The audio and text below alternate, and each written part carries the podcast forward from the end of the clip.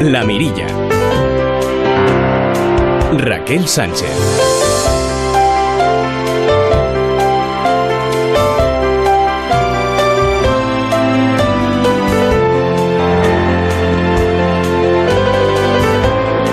amigos? Muy buenas noches. Galicia es el lugar de toda España en el que más personas han eh, fallecido ahogadas este mes de julio. 29 fallecidos del total de 58 que se registraron en todo el país. Además, datos también de la carretera. El mes de julio ha finalizado con 127 fallecidos en 115 accidentes de tráfico. Es el peor mes de todo el año, el más trágico, y no nos cansamos de repetir que deben conducir atentos y respetando las normas de circulación. Y en cuanto a las playas, pues un poco de cordura.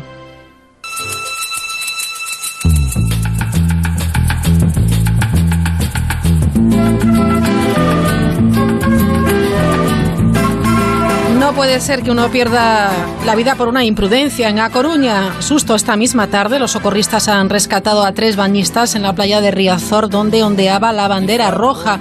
Desde el 15 de junio han atendido casi 300 incidencias. Desde el Ayuntamiento de A Coruña piden que se respeten las prohibiciones de baño.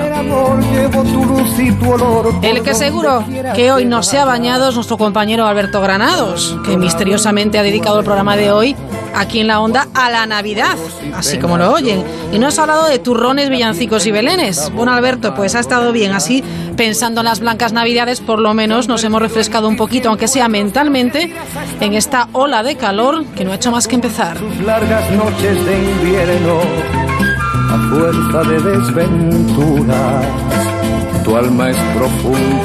Nuestro saludo a Joan Manuel Serrat, esa faringitis que le mantendrá alejado de los escenarios al menos dos semanas. Mirilleros, hoy vamos a descubrir dos nuevas especies de estrellas de mar. Bueno, cada uno lo suyo. Descubrimiento ha sido de un equipo de científicos del Consejo Superior de Investigaciones Científicas, del CSIC. Además, la viajera Zaira Rodríguez nos va a proponer un tipo de turismo diferente. Hablaremos enseguida, además, de una magnífica jornada o jornadas para normalizar la discapacidad y que desarrolla magníficamente la Fundación A3 Media. Después de besar mi aldea jugando con la marea, te vas pensando. Conoceremos hoy una nueva iniciativa de Greenpeace en nuestras playas y atención, vamos a saber de la relación del científico Stephen Hawking con la música. Regresa Instinto Clásico con nuestro querido Roberto Relova.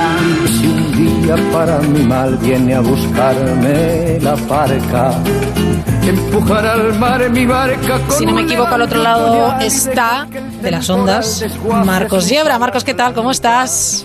Pues bueno, aquí ya de media semana. ¿qué te, pasa en la voz, Marcos? Hablaba mucho del aire acondicionado esta semana. Ah, pues se ha vengado de mí. No me digas. Pero bueno, Hoy hay que cuidar esa voz, esa garganta, ¿eh? que aún te quedan muchos programas. Botellita de agua aquí en mano. Hombre, claro, y yo igual. bueno, Marcos Yebra, como siempre, nos trae las noticias más curiosas. El pasacalles.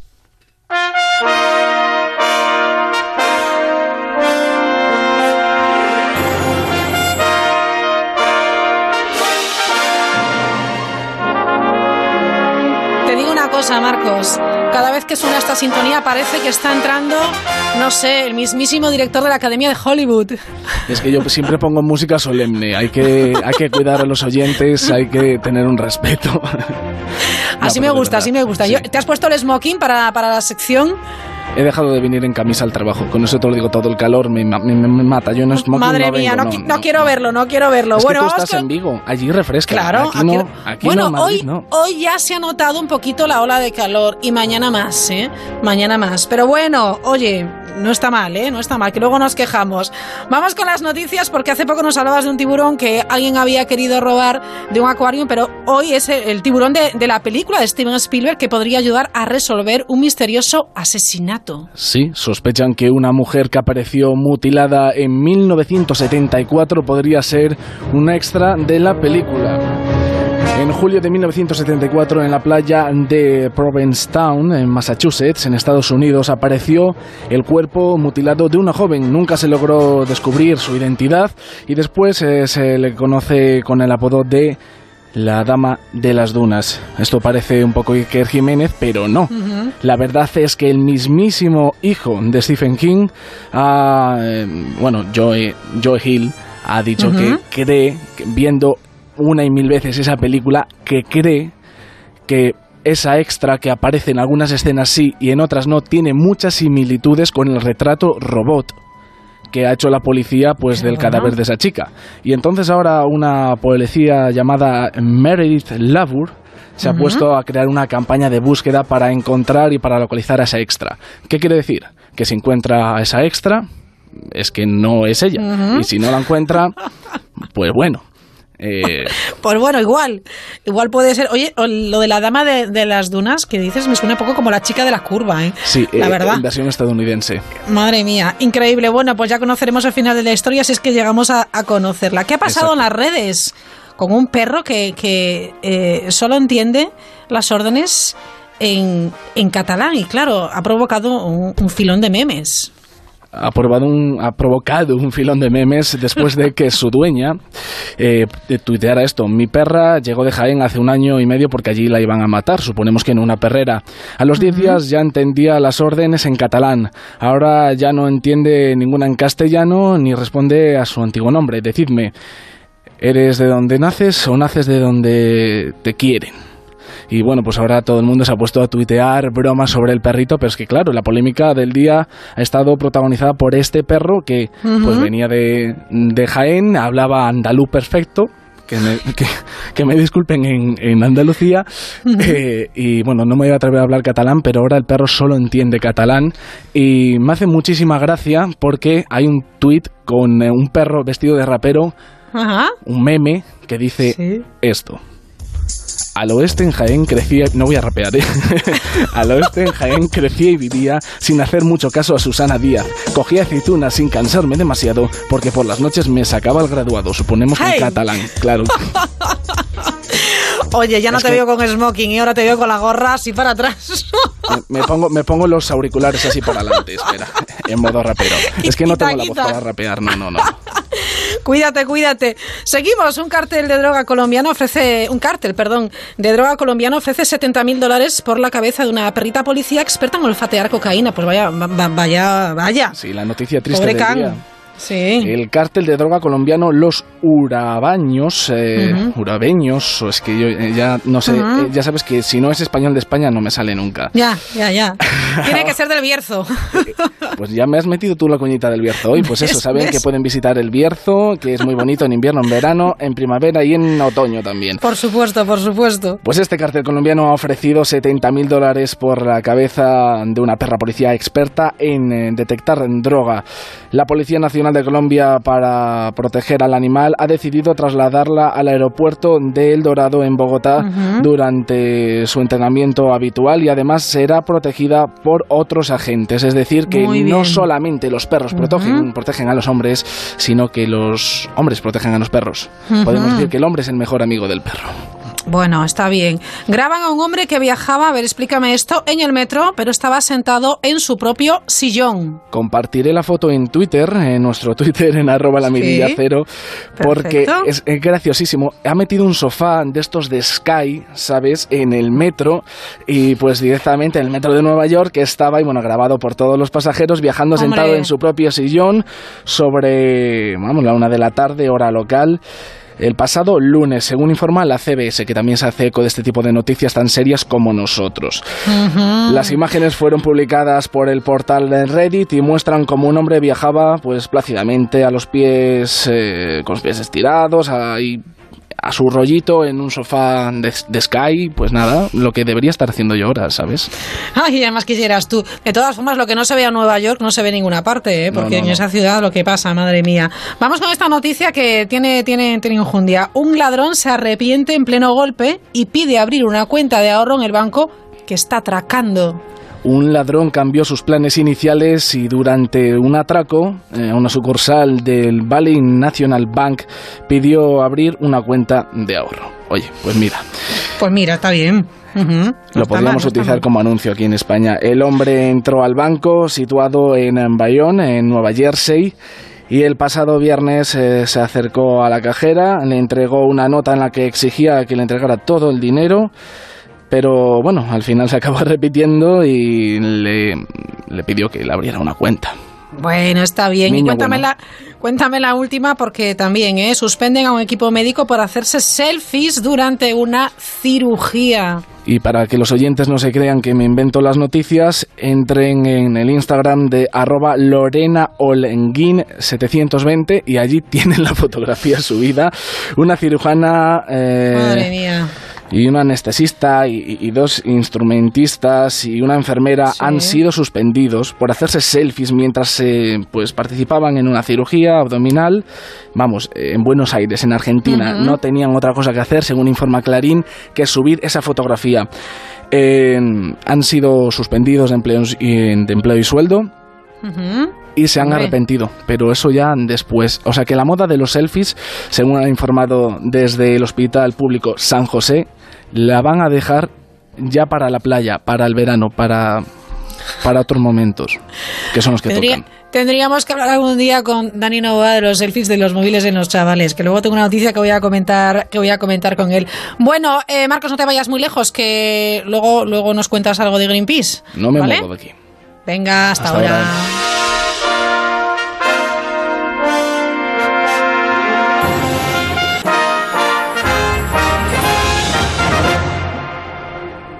Participar en la mirilla, la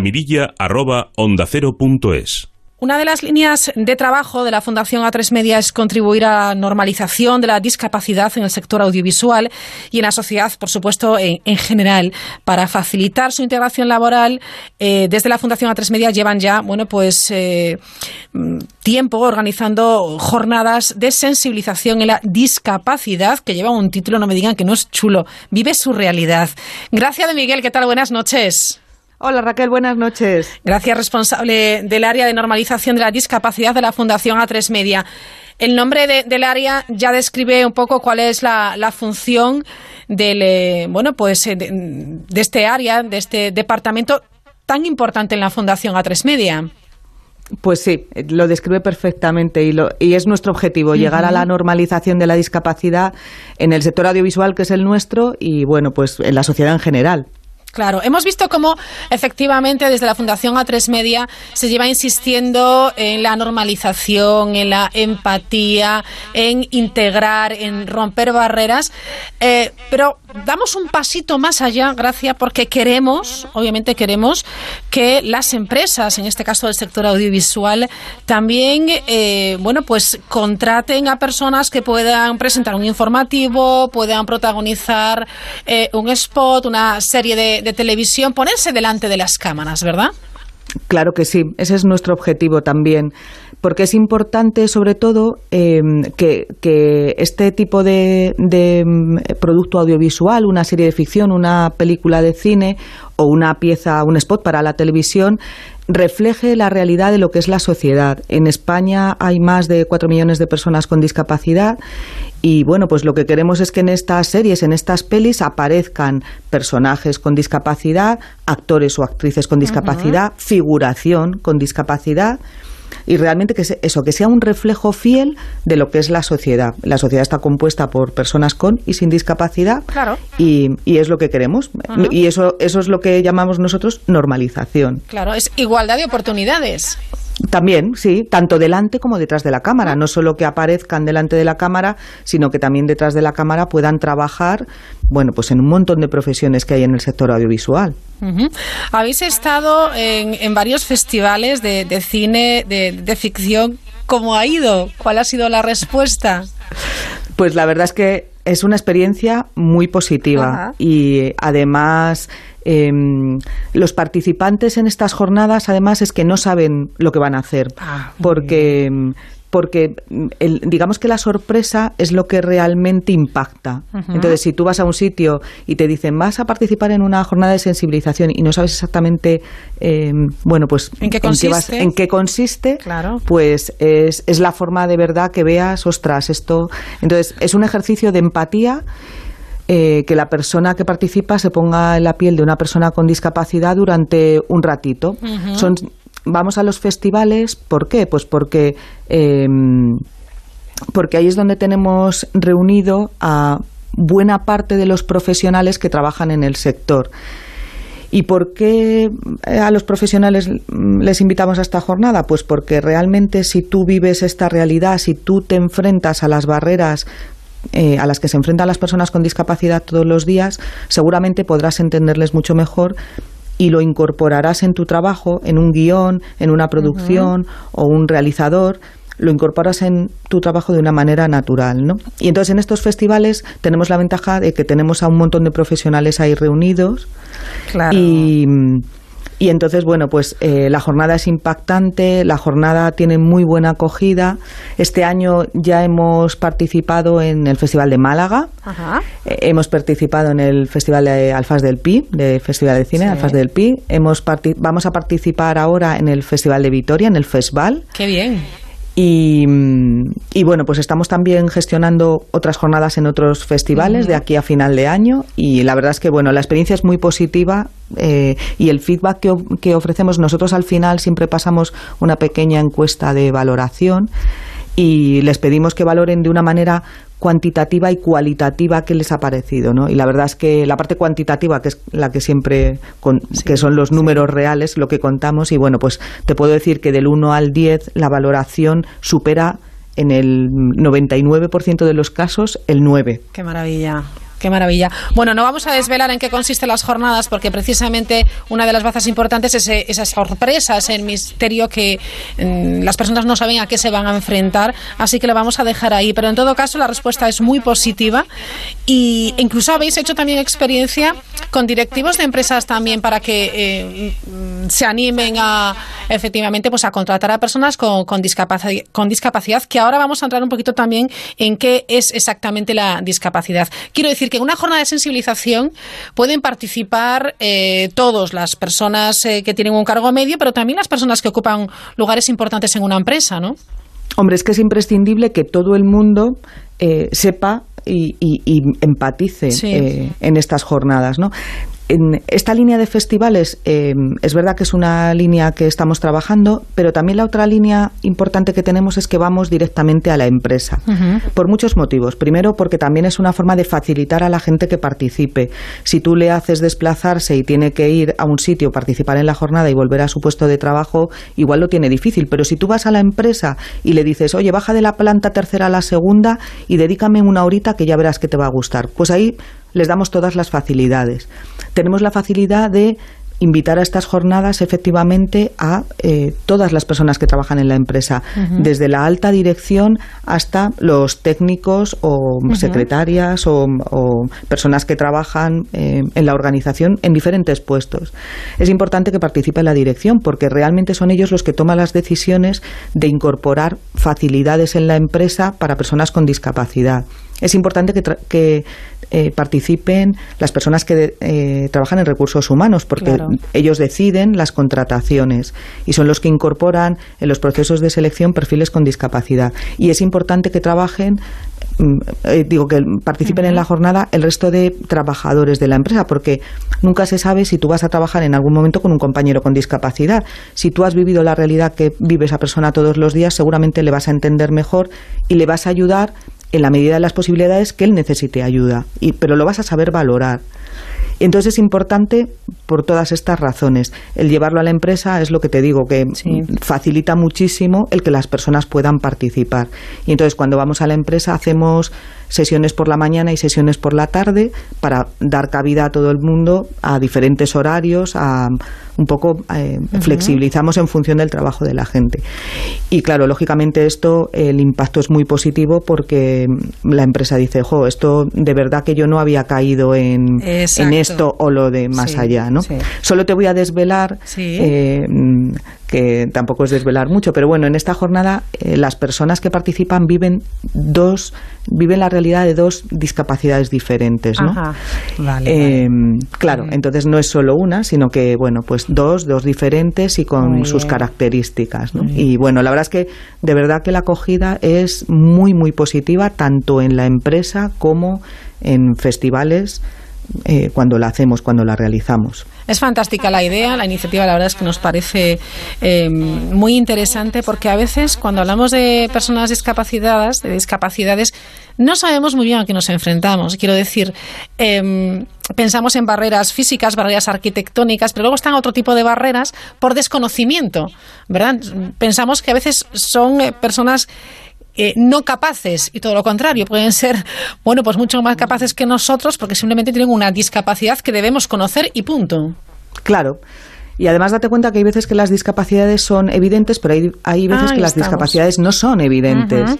Igual estás trabajando con una persona a tu lado que tiene una discapacidad, tiene una enfermedad, puede tener a lo mejor una diabetes y lógicamente tú eso no lo notas según está caminando hacia ti, ¿no? Y es verdad em, que, que, hay mucho desconocimiento, que a veces tenemos miedo de enfrentarnos a, a una persona con discapacidad porque no sabemos muy bien cómo, cómo, cómo tratarla, cómo ayudarla, cómo protegerla muchas veces, ¿no? En estas jornadas también parte de esta parte de esta de esta jornada es explicar un poquito qué es la discapacidad, qué tipos hay y bueno, pues un poco sobre todo a través de preguntas de los participantes, vamos dando claves de cómo actuar, de cómo tratar. Ante todo, naturalidad. Y eso siempre lo decimos, naturalidad. Cuando tenemos al lado una persona, siempre preguntarle si necesita ayuda, si no la necesita, si podemos hacer algo por ella, no hacerlo directamente. nosotros contamos muchas veces la anécdota de ir por la calle, ver una persona ciega con un bastón y inmediatamente cogerle el brazo y cruzarle. Y a lo mejor esa persona no quiere cruzar y quiere ir a la derecha y le estamos cruzando y, resulta que es que... Pues mira, es, verdad. Pues claro, eh, primero le preguntamos, si necesita ayuda nos va a decir, pues mire, sí, ayúdeme a cruzar, pero si no necesita ayuda, primero, no sentirnos ofendidos porque nos diga que no, que no pasa nada. Claro. Y segundo, pues, pues no cruzarle si no quiere cruzar, porque igual le estamos desviando del camino que, que, esta persona coge, porque también, pues, muchos tendrán sus rutinas. Entonces, bueno, lo, eh, en estas cosas aplicar el sentido común, preguntar, ¿quieres que te ayude? Y si la persona dice, ah, pues sí, pues fenomenal. Y si dice que no, pues tampoco pasa pues, pues nada. Vamos, que tampoco es. Es, la naturalidad, lo que decías hace un instante. Yo creo que es la, clave para poder, eh, bueno, pues. Em, incorporar eh, eh, esa, esa, esa, vivencia, en este caso, en esta jornada de, con personas discapacitadas en, nuestra cotidianidad, ¿no? en, nuestro día a día, de manera normal. Normalizar es la palabra también. Esa es la palabra, esa es la palabra. Y eso, aplicar un poco el sentido común y, empatizar. Esta jornada nos sirve para ponernos en la piel de una persona con discapacidad. Y como yo vivo la discapacidad, en ese momento yo me pregunto, ostras, pues si ahora me viera en esta situación, ¿qué me gustaría? ¿Me gustaría que eso, que, me cogiera alguien por detrás y me cruzara? Ostras, pues es que a lo mejor no. Entonces, te hace, dar, te hace darte cuenta de que muchas veces tenemos o sea que igual que tenemos un amigo al lado y le preguntamos, oye, ¿te apetece un café? No le traemos el café y se lo damos encima, sino, claro, sino preguntarle, oye, ¿te apetece? Y, y en este sentido, pues un poco lo mismo, ¿no? El, el, poder tener una persona al lado y, y, y, poder tener, eh, o sea, poder hacerle la pregunta con toda naturalidad y con toda normalidad, porque ellos al final lo agradecen y agradecen mm, que, que apliques este sentido común y que no obligues, sino que pongas a su alcance los medios que tú tienes para echarle una mano o no. Claro, bueno, es, es muy evidente lo que estás contando. Sin embargo, sí es verdad que a veces, eh, bueno, pues tenemos ese eh, cierto temor a, preguntar o le preguntamos de otra manera. Pues, eh, pues no hace falta, con toda naturalidad. Hay que hacerlo así. Vive su realidad. Es como, bueno, pues tituláis las jornadas de sensibilización en la discapacidad que realizáis desde la, desde la Fundación A3, A3 Media. Gracias. Yo no sé si hay empresas que se pueden poner en contacto con vosotros, hay festivales o certámenes del sector audiovisual que pueden ponerse en contacto con vosotros, eh, o si sois vosotros los que buscáis eh, a dónde ir, o, ambas cosas. Lo digo porque quizás haya personas que nos estén escuchando que organizan este tipo de, encuentros eh, sobre cine, sobre bueno festivales. Afortunadamente hay, hay muchos y, y sería interesante que bueno pues existiera esa comunicación. Pues perfecto. Lo hacemos de las dos maneras también. A veces somos nosotros los que buscamos y luego hay otros festivales que ya conocemos y que nos proponen, Claro. oye, pues sería interesante conociendo el trabajo que hacemos. Y nada, nosotros encantados eh, de poder seguir llevando estas jornadas a donde eh, la gente quiera, las empresas quieran, eh, porque para nosotros además es una forma de dar a conocer la discapacidad de una manera experiencial, de una manera amable, de una manera eh, cercana. Y, de la, y que es la mejor manera, ponerte en el lugar del otro es la mejor manera de entenderlo. Y nosotros lo vemos así. Claro, todo el mundo debería verlo así, la verdad. Vamos a animar a, a- a todo el mundo a, a participar en este tipo de, de jornadas que nos hacen un poquito, me- un poquito mejores y al final, bueno, pues descubrimos eh, personas tan válidas, eh, al menos como, como, como otro tipo de personas sin discapacidad, que lo que decíamos al inicio, y ya para finalizar, graci- gracias de Miguel, es no se pide más, se pide pues esa igualdad de oportunidades, ¿no? Lo mismo. Las personas con discapacidad están perfectamente capacitadas para ocupar un puesto de trabajo, para aparecer delante de la cámara y efectivamente en igualdad de condiciones. Y es lo que pedimos, incorporar en procesos de selección perfiles con discapacidad. Hay personas que están súper formadas, de verdad que sí, que tienen muchísimas ganas de trabajar. Son personas que además, como normalmente les cuesta más encontrar un trabajo, pues mm, el día que lo encuentran y encajan en un equipo laboral, pues imagínate el, el clima laboral que hay en ese departamento, en esa empresa, pues es magnífico, ¿no? La persona da el 100% eh, y, y, es, y es una experiencia súper positiva y de hecho además las personas que incorporan y con las que tenemos relación siempre hablan de, de que es una experiencia estupenda, ¿no? Y que en todas las empresas, lógicamente, eh, debía ser un poco lo que hablábamos al principio, un poco el reflejo de la sociedad, ¿no?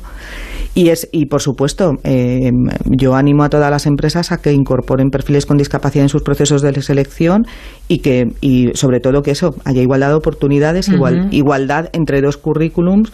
Si hay que elegir a la persona que no tiene discapacidad por X motivos no pasa nada, pero si hay que elegir a la persona con discapacidad que también lo puedan hacer, ¿no? Esa es la clave. Pues eh, gracias de Miguel, responsable del área de normalización de la discapacidad de la Fundación A3 Media. Gracias por estar esta noche con nosotros en la Mirilla. Gran trabajo, desde luego. Trabajo muy bonito, además. Pero en el que, bueno, lo, ponéis todo, ¿eh? Eh, eh, Mucho trabajo, muchas horas, mucha pasión y, sobre todo, muchísima ilusión, que eso es como se mueve al final el mundo, ¿eh? Toda la carne del asador y, Sí. y bueno y también también vosotros compañeros de Onda Cero que apoyáis todas estas cosas que hacemos desde la fundación Hombre, solo, o sea fa- que, solo faltaba, gracias. que es, una maravilla. estupendo es estupendo compartirlo con vosotros de verdad que sí Un beso grande, gracias y enhorabuena. un beso muy grande Raquel y millones de gracias La Mirilla. Onda Cero. Un motero no se come ni un atasco. Un mutuero hace lo mismo, pero por menos dinero. Trae tu moto a la mutua y te bajamos el precio del seguro, sea cual sea. Llama al 902-555-485. 902-555-485. Mutueros, bienvenidos. Condiciones en mutua.es. Oye, cariño, aprovechando que este fin de semana estamos en la casa de la playa, he llamado a Securitas Direct para que nos dejen también la alarma instalada. Pues me parece bien, así nos quitamos problemas de robos y que se nos meta alguien, que después del verano la dejamos vacía durante todo el año. Protege lo que más importa con Securitas Direct, la compañía que protege tu hogar los 365 días del año. Llama ahora al 945 45 45 o calcula online en securitasdirect.es. Atención, posible radar móvil. Si no lo tienes, no te enteras. Con Angel Driver, felices vacaciones sin multas. Pídelo. ¿Te gustaría disfrutar más del sexo? Toma Energisil Maca y disfruta más de tus relaciones. Energisil Maca. De Pharma OTC.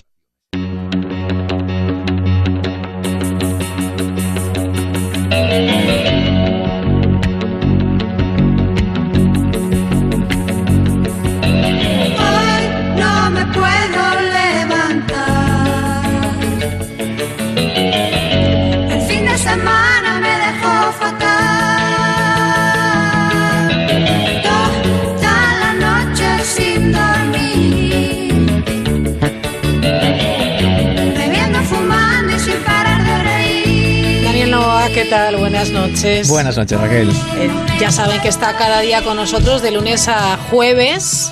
El viernes libra. Sí, los viernes menos peli. Hombre, hombre. Y nos habla, bueno, pues eh, de, de psicología, de la psicología que, que en realidad nos ayuda, Hombre, porque sí nos ese es el objetivo, ¿no? Hombre, la idea es intentar acercar a la gente un poquito lo que es la psicología para que, bueno, sea útil, práctico y, bueno, y si podemos hacer un guiño divertido, pues mira. Pues mejor también. Nunca la música en este espacio es gratuita. Siempre la música que nos trae eh, Dani eh, tiene algo que ver con el tema del que va a hablar. Claro, yo escucho eso y digo, qué mal me siento. No me puedo levantar. No me puedo ni levantar. Y yo te pregunto, Lo pasé Raquel, fatal. ¿qué haces tú cuando estás mal? ¿Qué hago yo cuando estoy mal? Mm, ¿Qué es lo Pues primero que haces? Uy, no sé, ¿qué es lo primero que hago? Es que a veces... mm, Si estoy en mi casa, salgo de casa y me voy a dar un paseo. Vale, bien. ¿Te vale? Me He vale. aprobado Me vale, me a la vale, me playa, vale, me vale. a mojar los pies, Me a vale ir a domar. ¿Sí? Hablo de estar mal en respecto a lo mejor... También llamo a los amigos. También, Sí. joder, tú tienes la lista ahí ya sí, sí, preparada. Sí, sí, sí, es que se me están ocurriendo más. Sí, tienes muchos recursos, ¿no? tengo, tengo recursos. Bien. Bueno. Pues me, me refiero un poco a cuando uno está mal. ¿Qué hace uno cuando está mal? Psicológicamente mal, concretando un poquito, ¿no? Sí. Y bueno, yo tengo aquí una serie de cositas que me apetecía comentar con la gente porque creo que es importante que entiendan que hay diferentes maneras de afrontar cuando uno está mal. Y bueno, pues tocarlas así creo que puede ser entretenido. Bueno, venga. Mira una cosa, por ejemplo, yo empezaría por darte cuenta. Hay gente que no se da cuenta que está mal, ¿vale? O sea que digamos Pero que eso, eso es, po- ¿Eso es posible? ¿Que alguien esté mal y no, se, no sea consciente? tú nunca le has dicho a alguien, "Tie- estás mal, estás mal, llevo una temporada viéndote sí, mal. es verdad, eso sí. Y esa persona igual ni siquiera se ha dado cuenta. O sea Ajá. que eso sería, digamos, la, la primera parte, mirar hacia adentro y decir, sí, la verdad que últimamente no hay quien me aguante, no me Vale, aguanto ni yo. vale. Vale, o sea, ahí podemos decir que estamos mal. Bien. Una vez ya podemos asumir que estamos mal, una cosa que, bueno, es muy personal, pero que yo creo que puede ser el primer paso y es, te parecerá una tontería, ¿eh? Contarlo. ¿Contarlo? Sí. Sí, sí, hablarlo está bien. Hay gente que no lo cuenta y cuando no Yo lo soy cuentas... mucho de hablar, no sé si es por el tema de la radio, pero sí es verdad que soy mucho de contar cosas, cosas que pasan, me- a mí me, me- me desahoga. Por una parte me desahoga, por otra parte me gusta compartir también mm, mis cosas, entonces, pues claro, con la gente Más cercana. más cercana, por supuesto. Claro. Pues va un poco por ahí, ¿no? La gente te puede ayudar, no necesitas ir a un especialista ya directamente, sino Muy que muchas bien. veces con un buen café, una buena compañía, un amigo de estos que te escuchan, Sí. que te comprenden, incluso no, ni siquiera te van a dar un consejo, porque a lo mejor la teoría la sabes, pero en ese momento lo que necesitas es como decimos en nuestra en nuestro en nuestra jerga descargar ¿no? Y eso puede valer pero si ya asumiéndolo y contándolo mm, pues no encontramos Sí, la solución Uno sigue mal, ¿qué hacemos? ¿Qué hacemos? ¿Tú qué crees que suele hacer la gente? Así un poco lo lógico y lo razonable, estás mal, ¿a quién acudes? Hombre, pues eh, pedirás ayuda, ¿no? A un experto, a un psicólogo. Bueno, puede ser que sea un psicólogo, pero muchas veces la gente lo que hace es ir a su médico de cabecera. Sí, sí, ¿no? también. vas al claro. médico. Si es una urgencia, vas a urgencias, pero si no es tan Bueno, urgencia... depende de cómo te encuentres, ¿no? Porque a lo mejor también un malestar que tengas eh, mental, que te encuentres mal, también repercute en, en que no comes o vomitas o tiene alguna, bueno, pues un condicionante físico, ¿no? Y dices, pues, Sí. me encuentro mal, igual me dan algo y me recupero. Claro, entonces, bueno, puedes pensar a ver qué hay, qué hay detrás, qué, qué no hay detrás, pero bueno, en principio, teniendo cuen- en cuenta una de estas pandemias que ahora le llaman de- del siglo XXI, ansiedad y depresión. Vamos a imaginarnos que tenemos un poco de ansiedad o bastante, Sí. o que llevamos una temporada ya con un bajón que esto ya es más que, que dos días malos. Entonces vamos al médico y nos encontramos que el médico nos atiende en una media de siete minutos y es muy fácil que Sí. nos dé Claro, que nos dé algo para eh, Exacto. que, que nos calme, vamos. Esto es lo que yo me gustaría un poco hacer llegar a la gente. Vamos a usar el sentido común. Tú crees, como tú bien decías antes, Sí. claro, tú a lo mejor tienes suerte, conoces Sí. mucha gente por tu trabajo, conoces a algún psicólogo, conoces a alguno que está incluso Alguno que lo tengo aquí cerca, sí. Y le mandas un WhatsApp o lo llamas Sí. y ya está, ¿no? Pero hay mucha gente que va directo al médico de cabecera y yo sí que quiero un poco advertir de cuál es, Ujú. de qué hacen los médicos. En el mejor de los casos, aunque tienen la, un poco la doctrina de no derivar muchos casos, vas a un especialista, pero si no ya te atiende él. Una persona que ha sido formado generalista y Sí. que lo, único que sabe hacer bien, bien, bien, porque se lo han enseñado súper bien, es dar una cierta medicación. Y como mucho el especialista, que es el psiquiatra, por lo menos aquí en España, Sí. lo que te va a dar es una medicación para un síntoma. Ujú. O sea, Exacto, sí. Tengo goteras y ¿qué Sí. hago? Pongo una tartera Sí. o le pongo un parche. Pero bueno, está bien, a cada uno lo suyo, ¿no? Bien, correcto. Sí, sí. Lo que pasa es que, claro, cuando eso mm, conlleva una, unas consecuencias a nivel de efectos secundarios, cuando Ujú. conlleva unas consecuencias a nivel de... El otro día me quedé muy impactado viendo un documental de terapia de grupo Ujú, para adictos a los ansiolíticos. Que sí. no digo que los ansiolíticos haya que eliminarlos ni mucho menos, hombre. Es una barbaridad. No, claro, son- Pero- son, necesarios según qué caso. pero el la utilización responsable es muy importante. Y es aquí donde abro un poco la... mm, Propongo a la gente que cuando tenga un problema psicológico, que consulte a un psicólogo e incluso intente tener una cita con un psicólogo. Si el psicólogo de la seguridad social, porque quizás no tiene el contexto adecuado, ni tiempo, ni, ni a lo mejor el espacio, ni siquiera O a lo ni la nos dan frecuencia cita muy cita, tarde. claro. Entonces entra en juego el, el psicólogo privado, ¿no? Otra cosa que me gustaría comentar a la gente. El psicólogo privado no es no entra si ya tienes que quedarte allí. Algo que muy poquitas veces me ha pasado y, y que las pocas veces que me ha pasado lo agradezco es que vengan a preguntar. Y lo digo no no es un no es capricho mío. Sí. Si tú lees los estudios que además están en inglés, porque en principio aquí los Ujú. metaanálisis, los análisis más potentes se han hecho en Estados Unidos, habla de que lo más importante por encima del modelo, incluso por encima de la experiencia del terapeuta, es conectar. Sí. Y tiene toda la lógica del Sí, mundo. Si claro. tú conectas con tu psicólogo, si te entiende, si te comprende, si va más o menos por donde tú quieres ir o tú crees que tienes que ir, funciona mucho mejor. Y entonces es aquí donde digo un poco a la gente, oye, que si estás mal, primero date cuenta de que estás mal. Después no tienes que ir aquí o allá, tienes amigos, tienes un grupo, tienes familia, que al final eh, estar mal un día o dos es normal. Incluso ahora es que, joder, el otro día estaba viendo el- cómo ha evolucionado lo que dice el manual diagnóstico de lo que es una, un duelo patológico y empezó siendo dos años en el DSM-3, que es el- la Biblia, pasó a ser seis meses y ahora es 15 días. ¿Y es cómo? O sea, no, no nos podemos permitir tener un duelo más prolongado, más largo. No, y eso me parece una barbaridad. Yo creo que la gente también tiene que entender que a veces uno, uno está mal y se puede permitir estar mal. Es se- que si y- no, y no somos pasa nada, efectivamente. O sea, Hombre, que es todo que- con tranquilidad y acudiendo efectivamente a- al profesional que nos pueda atender, pero siempre que sea un profesional, eso sin duda. ¿eh? Claro, porque luego nos encontramos con noticias como, hombre, yo vi una el otro día que me quedé bastante asustado, ¿no? A ver, pues coméntanos al- alguna. Mira, por ejemplo, eh, muere una joven en Girona Sí. con el seno putrefacto por tratarse un cáncer con homeopatía.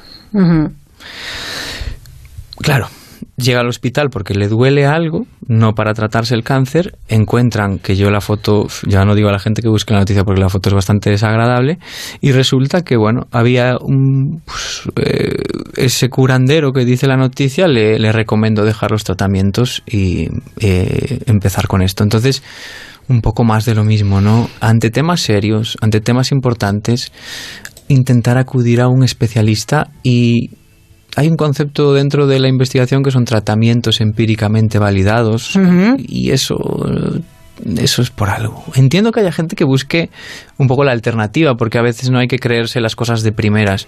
Pero hay una frase que a mí me gusta mucho que es eh, hay que tener la mente abierta, pero no tanto como para que se te caiga el cerebro. ¿Vale? Y va un poco por ahí ese equilibrio. Sí, este debate, bueno, claro, no vamos a abrir ahora el melón del debate de no, hombre, no, medicina y homeopatía, porque uf. efectivamente hay homeópatas eh, muy, muy buenos, pero No, tiene, y si te tiene- funciona, y si te funciona, vale bien. ¿eh? Pero uno tiene que saber lo que es una enfermedad grave y en manos de quién se tiene que, que poner y ya está. Y hay investigaciones que, jova, entiendo que lleva tiempo, ¿eh? Que ponerte en Google Academy Sí. a leer artículos y Sí. tal, o verte documentales o leerte libros, a veces es un poco denso y no es agradable. Pero mm, si buscas un poco encuentras, ¿eh? Bueno, pues lo dicho, siempre ponerse en manos de- del profesional y saber quién nos puede ayudar verdaderamente cuando uno se siente mal. Nos quedan un par de minutitos, Dani, que se nos echa el tiempo encima. Pues mira, yo si quieres te hablo un poquito más de esta parte de la medicina, de cómo funciona, o si quieres también podemos jugar un poquito con unos, unos mitos que tengo yo por aquí. ¿Qué, te, ¿Qué prefieres? Venga, mitos. Mitos, ¿te Venga, quedamos- mitos, nos quedamos sí, con los mitos. sí. Venga, vale, pues y luego te comento yo la noticia que decía, que ya, ya la dejaremos para otra ocasión. ¿Sí? La de los jóvenes. ¿O quieres comentármela ahora? Bueno, es que, a ver, es que la he visto antes. a Te mí- llama, a te mí me, llama, me te llama, quiere, sí. porque, quiere, sí. Claro, porque dice, más de la mitad de los jóvenes mayores de 16 años Sí. sienten miedo a salir de casa sin el móvil. O sea, sienten miedo, se sienten desprotegidos. ¿Qué les pasa? Esto sí que hay que verlo. ¿Qué porcentaje dice él? A ver, más de la mitad. ¿Y de adultos? ¿Se hizo el estudio? Mm, mm, mm. Dice, los datos indican que esta fobia es ligeramente mayor que en los chicos que en las chicas, un 55% de ellos frente al 45% de ellas, aunque se van acercando estos porcentajes. En cualquiera de los sexos, el apagón de la batería o los problemas por averías incrementan un 20% el nivel de estrés. Habla de entre 16 y 25 años. En adultos no lo han querido hacer, ¿no? Porque tú dices que seguramente nos pasa lo mismo, ¿no? No sé si lo mismo, pero, Pero parecido no deberían quizás. ir desencaminadas las cifras. ¿Qué pasa? Que otra cosa es entremos en el debate del uso que se hace, ¿no? Ya. Un, un acceso a Internet puede, se puede utilizar para buscar información, para compartir, para muchas cosas constructivas, o se puede utilizar, y es muy normal en la, en la adolescencia o, o en la juventud temprana, que el- la red social le des mucho, mucho importancia. ¿no? La adolescencia es esta época en la que me quiero distanciar de mis referentes que han sido toda la vida Sí. para demostrar que puedo valerme por mí mismo. Entonces, me encajaría muy bien que en la adolescencia lo de las redes sociales ah, eh, sea muy importante, pero uf, es que tengo yo algunos amiguetes de otras edades que Ya, ya, ya, dan vuelta, pero rápidamente, ¿eh? Sí. Y los ves con la, con la batería externa de aquí para allá. O sea que yo creo que en general es un mal endémico esa necesidad de conectar, pero también hay que analizar qué uso se hace de eso. Yo soy de las que pienso que llegará un momento en que no esté de moda tener el móvil en la mano, fíjate. Yo creo que como ahora es un, llevamos ya muchos años, llegará un momento en que, bueno, pues yo no llevo el móvil. Es que- Ya verás, ya verás. Mm, Yo, a mí me parece muy sano, ¿eh? No llevarlo porque al final vivimos pegados a, a la inmediatez Ujú. y nos olvidamos del presente, de con quién estás hablando, de una Ujú. puesta de sol, de, de- de estar, Sí, de estar sí, aquí y ahora, no de, estar, aquí ahora de, y de- con de ver una puesta de sol, con que, el que- que Facebook, con estamos grabando, que estamos haciendo Claro. una foto. O sea que- ¿Vives o compartes? Claro. Pues lo vamos a dejar por el momento. No te vayas, ¿eh? Que luego juegas con nosotros a las series. Venga, va, ¿Sí? me quedo. ¿Te atreves? Sí. Es que eres bueno, ¿eh? Bueno. Bueno, venga, una pausita y volvemos.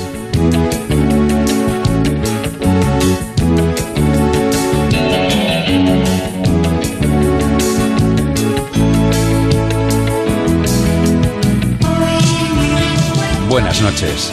En el sorteo del cupón diario celebrado hoy, el número premiado ha sido 88.499 88499. Asimismo, el número de serie correspondiente a la paga, premiado con 3.000 euros al mes durante 25 años, ha sido 34034. Mañana, como cada día, habrá un vendedor muy cerca de ti repartiendo ilusión. Buenas noches. Y recuerda, con los sorteos de la 11, la ilusión se cumple. La Mirilla. Onda Cero. Me equivocaba al pensar que la mutua solo aseguraba coches. ¿Y tú? ¿También lo has pensado? Coche, moto, hogar, vida. Vente a la mutua con cualquiera de tus seguros. Te bajamos su precio, sea cual sea. Llama al 902-555-485. 902-555-485. Vamos, vente a la mutua. Condiciones en mutua.es. Adiós, prisas. Hola Lanzarote con Halcón Viajes y Viajes Ecuador. Este verano disfruta siete noches en la isla diferente desde 734 euros en hotel de cuatro estrellas. Playas de ensueño, paraísos, alegría, color y diversión. Di hola Lanzarote y reserva ya en Halcón Viajes y Viajes Ecuador o en el 900 842 900. Nuquita Seca Polar, la almohada refrescante que respira para dormir sin sudar. Ahora 10 centímetros más grande.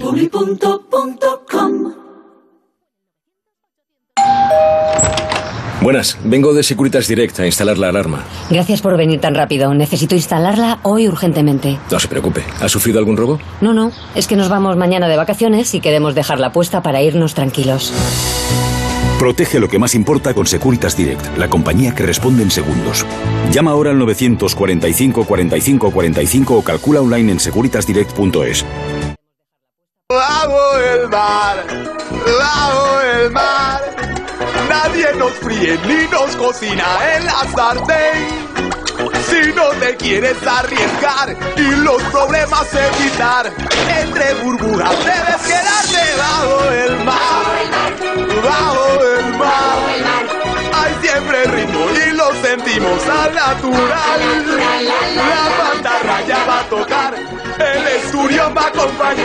Tú solo Bueno, Raquel, eh, toca hablar ahora mismo de Greenpeace, de esta campaña que tienen por el Mediterráneo, ¿no? Yo pensé que estábamos ya con el, el- el concurso de las sintonías. ¿Cuál es, por favor? ¡La sirenita! Soy una máquina. Genial, genial. Bueno, fenomenal. Vamos a hablar, vamos a hablar, nos vas a hablar del barco Esperanza de Greenpeace que llega a Cádiz para denunciar la urbanización masiva en la costa. Sí, esta tarde he estado hablando con Paloma Nucha, responsable de campañas de, de costa de Greenpeace, y nos ha contado de qué trata esto. Ahora mismo estamos a bordo del buque Esperanza de Greenpeace, el mayor de los barcos que tiene, que tiene la organización. Eh, este viaje a, eh, a bordo del Esperanza recorre aguas del Mediterráneo y el Atlántico Sur.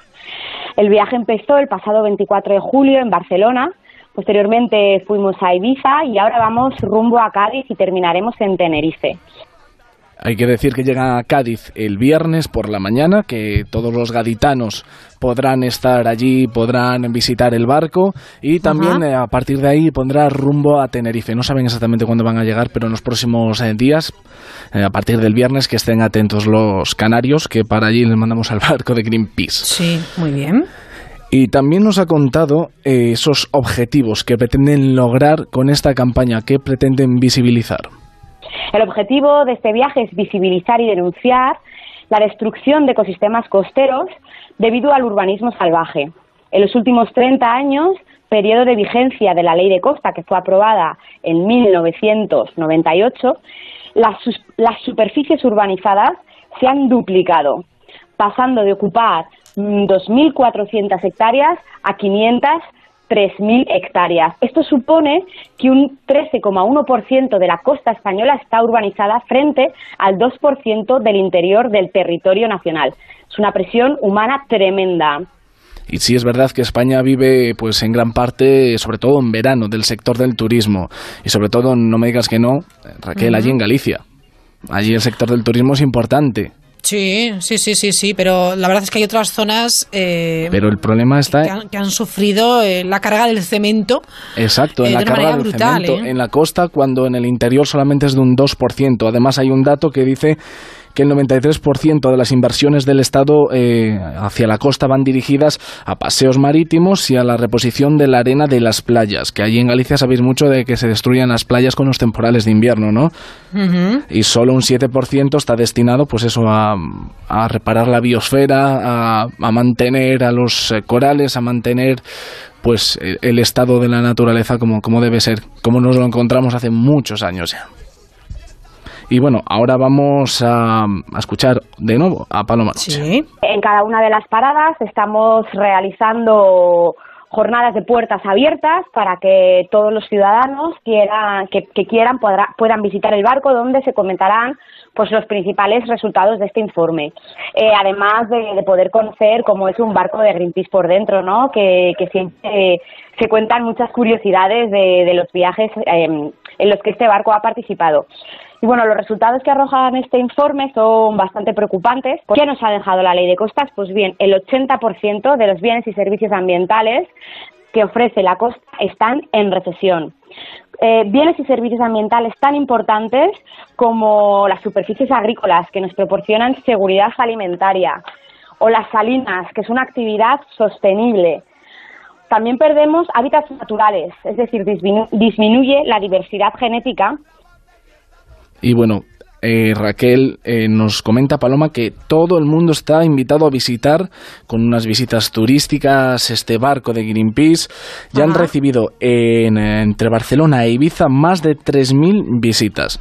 O sea que, bueno, van, van triunfando por la ciudad a la que van. Además, el barco es muy bonito. Yo lo tengo aquí en una fotografía, el barco Esperanza. Lo tienen ahí con la palomita de Greenpeace, verde, bonito. A mí, a mí es que me, gusta, me gustan mucho los barcos, no sé por qué no he nacido en la costa. En fin, ¿qué le vamos a Bueno, hacer? pues es- está bien visitarlo, está bien conocer efectivamente todo el trabajo que desarrolla eh, Greenpeace y en concreto a través de este barco Esperanza que va, bueno, pues enseñándonos y denunciando esa urbanización tan masiva de, de la costa, una costa que, que es de todos y obviamente debemos proteger. ¿Más cosas? ¿Te ha contado más Sí, cosas? Le he preguntado qué efectos más directos a corto y medio plazo tendrá Sí. para nosotros. Bueno, pues ya estamos viendo como las tormentas cada vez son más agresivas, eh, se destrozan paseos marítimos, hay daños materiales muy importantes. La destrucción de ecosistemas costeros deja a las zonas de costa y a la población residente totalmente desprotegida. Los, los ecosistemas naturales hacen de barrera frente a los, los eventos climáticos extremos que predice que están por llegar con el cambio climático sequías extremas, tormentas cada vez más agresivas. Si no tenemos los ecosistemas costeros bien conservados, estamos desprotegidos. Y por último también le he preguntado pues qué consejos nos podría dar pues para que no nos carguemos las playas y no nos carguemos nuestra costa, porque literalmente lo que estamos haciendo es cargárnoslas sin conciencia y después ya vendrán los remordimientos. Y me ha comentado esto. Sí, lo más importante es, como siempre, tener en mente de intentar tener un impacto en el, en el ecosistema cero, impacto cero. Esto significa que, por ejemplo, toda la basura que generemos nos la tenemos que llevar con nosotros. También la biodesagradable, que, que digo yo, es la biodegradable, si al final hay mucha acumulación, también eh, eh, supone un problema. Eh, es muy importante no molestar a la fauna, que nos encontremos cuando hacemos snorkel o cuando estamos paseando. Además, si somos silenciosos, incluso podremos ver todavía más animales. En cuanto a la vegetación, pues es muy importante no salirnos de los caminos para evitar el pisoteo y, sobre todo, no arrancar, arrancar ninguna flor, porque hay especies de plantas muy importantes, incluso amenazadas. Y bueno, en definitiva, ser lo más respetuosos posibles sobre todo también una cosa muy interesante es eh, evitar las cremas solares que tienen microplásticos. Ahora hay a disponibilidad en, en todas las farmacias. Determinadas marcas tienen fórmulas biodegradables, se reconocen fácilmente, así que invito a todos a que utilicen este tipo de, de cremas solares, de protectores solares, que, que es muy importante reducir la cantidad de plástico que se libera al mar. para evitar esas islas de plástico y todas esas playas llenas de cosas que no deberían estar ahí, que no son algas. Desde luego que sí. Bueno, pues nada, hemos tomado buena nota. Eh, tomamos buena nota y esperemos que efectivamente cada uno de nosotros lo hagamos cada día un poquito mejor. Bueno, nos quedan tres minutos, apenas tres minutos para, para las noticias de las diez. Ponemos un, un par de sintonías y a ver si adivinamos. Marcos, ¿te quedas o qué? Quedo, me quedo. ¿Adivinas tú también? Me quedo, perfecto. pues venga, sin vam- problema. vamos con la primera.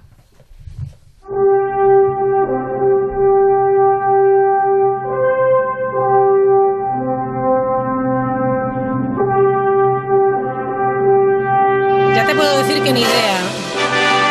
Ay, Es ay, que ay. me suena un montón. Sí. A mí me sonaba más a una película, pero... Ah, igual es una película, ¿eh? Película Ah, vale, vale, vale, película entonces- vale. Entonces sí, ¿no? Sí. A ver, a ver. A ver. Es como un poco interestelar, ¿no? Sí, es que decía que tendría que ser algo como Star Wars, ¿no? ¿Es Star Wars? No, es Star Wars, dice Luis Cerrera. A ver. Arroba la mirilla cero, venga. Ahora, ahora. ¿Sí? ¿Tú la sabes? Ay, bueno, por favor. Claro, claro, claro. Marcos, claro, ¿no? Anda, ¿qué? Pues sí que estamos bien, ¿eh? Qué barbaridad. Madre mía, no me lo puedo creer. Pero fíjate que en Twitter nadie contesta, así que, que yo hasta que lo contesten no lo digo. Jurassic Venga, otra más. Jurassic Park. A ver, Marcos, es que no te oigo. Jurassic A ver. Park. Podría ser la anterior, ¿no? Está, No, está bien. amigo, no. Está bien, Jurassic menos Jurassic Park. Mira quién baila versión eh, dinosaurio. Porque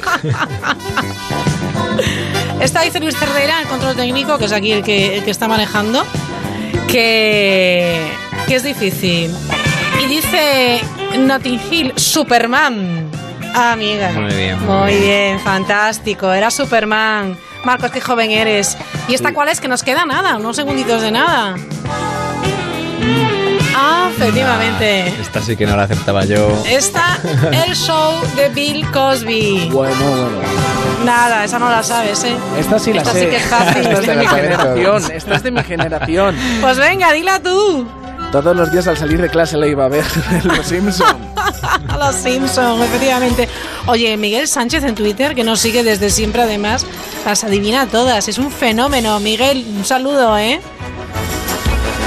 Bueno, que llegan las noticias, Marcos. Hasta mañana. Hasta Dani, mañana, hasta Raquel. mañana. Hasta mañana. Nosotros hasta mañana, no, que volvemos en cinco minutos.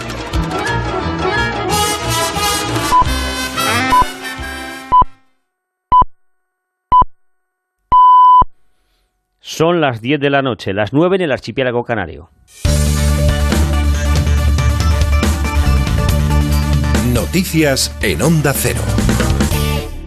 Buenas noches. A partir de esta hora se inician los distintos puntos de la geografía española donde están concentrados las asambleas de taxistas para decidir si continúan o no con los paros convocados. La reunión de fomento entre el Ministerio y las comunidades autónomas para saber quién va a controlar esa concesión de licencias VTC se ha, ha terminado ya y se ha saldado con una propuesta en dos fases. Nos vamos al Ministerio de Fomento. Ahí está David Robles. Así es, se trataría de una solución en dos velocidades. La primera ofrecería a las comunidades en septiembre un cambio normativo para darle instrumentos con los que puedan regular materias de transporte como esta de las licencias VTC. Aquí las autonomías se podrían sumar voluntariamente y está pensado para aquellas que tengan urgencia por resolver problemas con los taxis en sus territorios. La otra sería más a largo plazo abrir una negociación más profunda de unos tres meses para dar solución definitiva al conflicto y conseguir esa proporción de 30 taxis por cada licencia de VTC. Para el ministro Ábalos, esta solución debería acabar con la huelga de los taxistas. Yo entiendo que con estos gestos procede volver a la normalidad y ponerse a trabajar seriamente para mantener ese diálogo, esta vez ya con confianza en el taxistas que siguen concentrados hasta ahora a las puertas del Ministerio y que de momento no se han pronunciado sobre si mantendrán o suspenderán los paros. Gracias. Es la última hora que nos llega desde el Ministerio de Fomento. Otra reunión que ha terminado es la de la Comisión Bilateral Estado-Generalitat en el Palau de la Generalitat en Barcelona.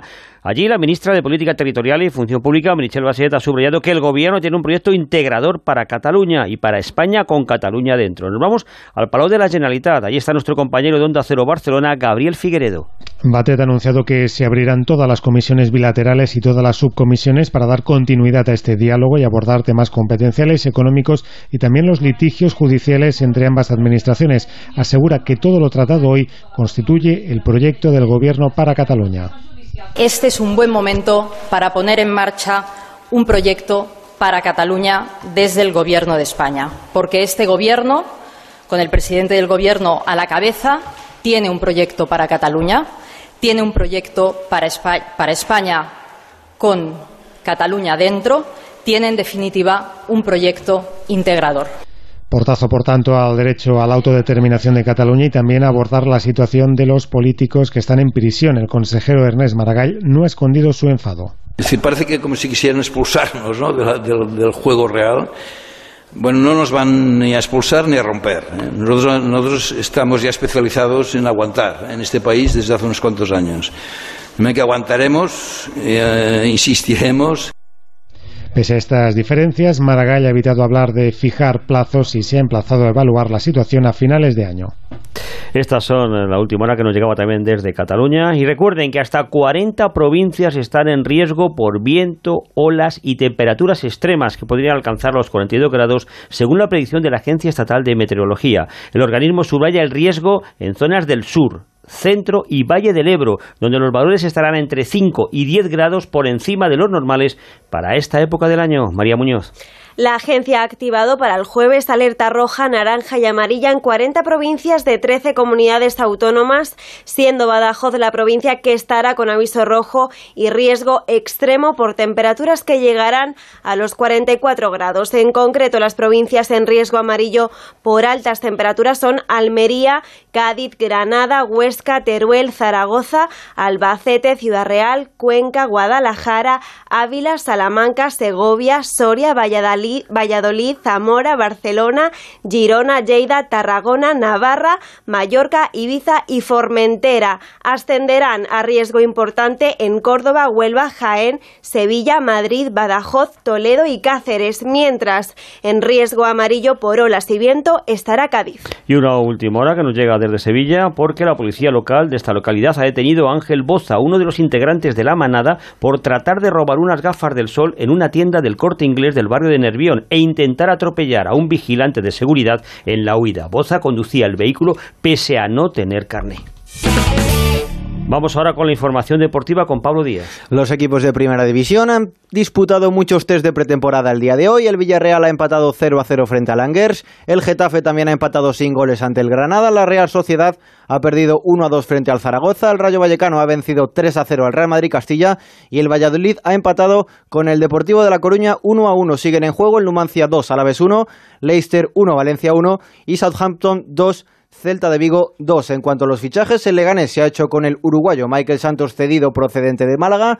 Aleix García vuelve un año más cedido al Girona procedente del Manchester City. Y además el portero del Atlético Moreira se marcha cedido al Aston Villa inglés. Y Lucas Diña ha abandonado el Fútbol Club Barcelona para poner rumbo al Everton. Y un último apunte de baloncesto, donde la selección española masculina sub-18 acaba de perder en octavos de final del Europeo de Letonia ante Montenegro. Pues es todo. Recuerden la información de la jornada a partir de las 11 de la noche 10 en Canarias, con La Brújula, con Carlos Rodríguez, y pueden acceder a la actualidad cuando lo deseen en nuestra página web ondacero.es.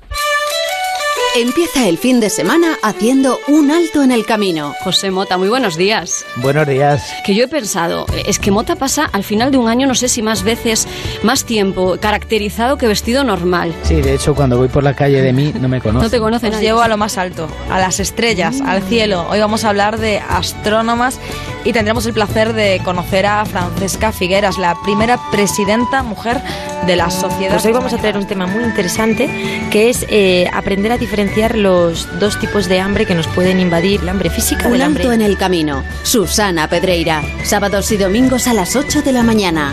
Te mereces esta radio. Onda Cero. Tu radio.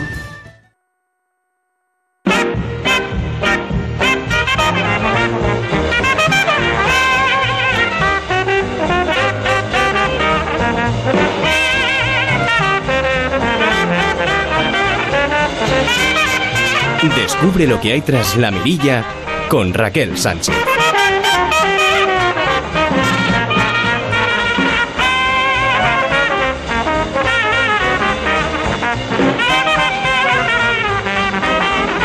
Un verano más eh, nos metemos en las entrañas del CSIC del Consejo Superior de Investigaciones Científicas porque siempre tienen cosas muy curiosas y muy interesantes eh, que contarnos. Y esta vez vamos a, de nuevo, a bucear un poquito. Han descubierto dos nuevas especies de, de estrellas de mar este año y a mí, bueno, pues me ha resultado fascinante. Podemos saludar ya a Violeta López Márquez. Hola Violeta, buenas noches. Hola, buenas noches. Ella es investigadora del CSIC en el Museo Nacional de Ciencias Naturales. ¿Es correcto? Eso es. Bueno, ¿qué siente uno cuando descubre una nueva especie de estrellas de mar? Bueno, en este caso dos. en este caso dos, es verdad. Sí. Pues nada, una alegría enorme después de un gran esfuerzo de muchos años estudiando estas pequeñas estrellas y la verdad que una satisfacción enorme. Cuando dices pequeñas, ¿por qué? ¿Cuánto miden? Pues eh, bueno, hay diferentes tamaños, ¿no? Pero tenemos como de media más o menos unos dos centímetros o Ujú. tres centímetros de diámetro, más o menos. Claro, muy chiquitita. Muy pequeñita, sí. Pequeñita. ¿Cómo se llega a descubrir eh, dos nuevas especies de, de estrellas de mar? Claro, mucho trabajo, pero, pero ¿cómo? Pues bueno, pues primero mucho tiempo de muestreos, ¿no? Es lo primero que tenemos que hacer cuando vamos al mar a buscar estos ejemplares.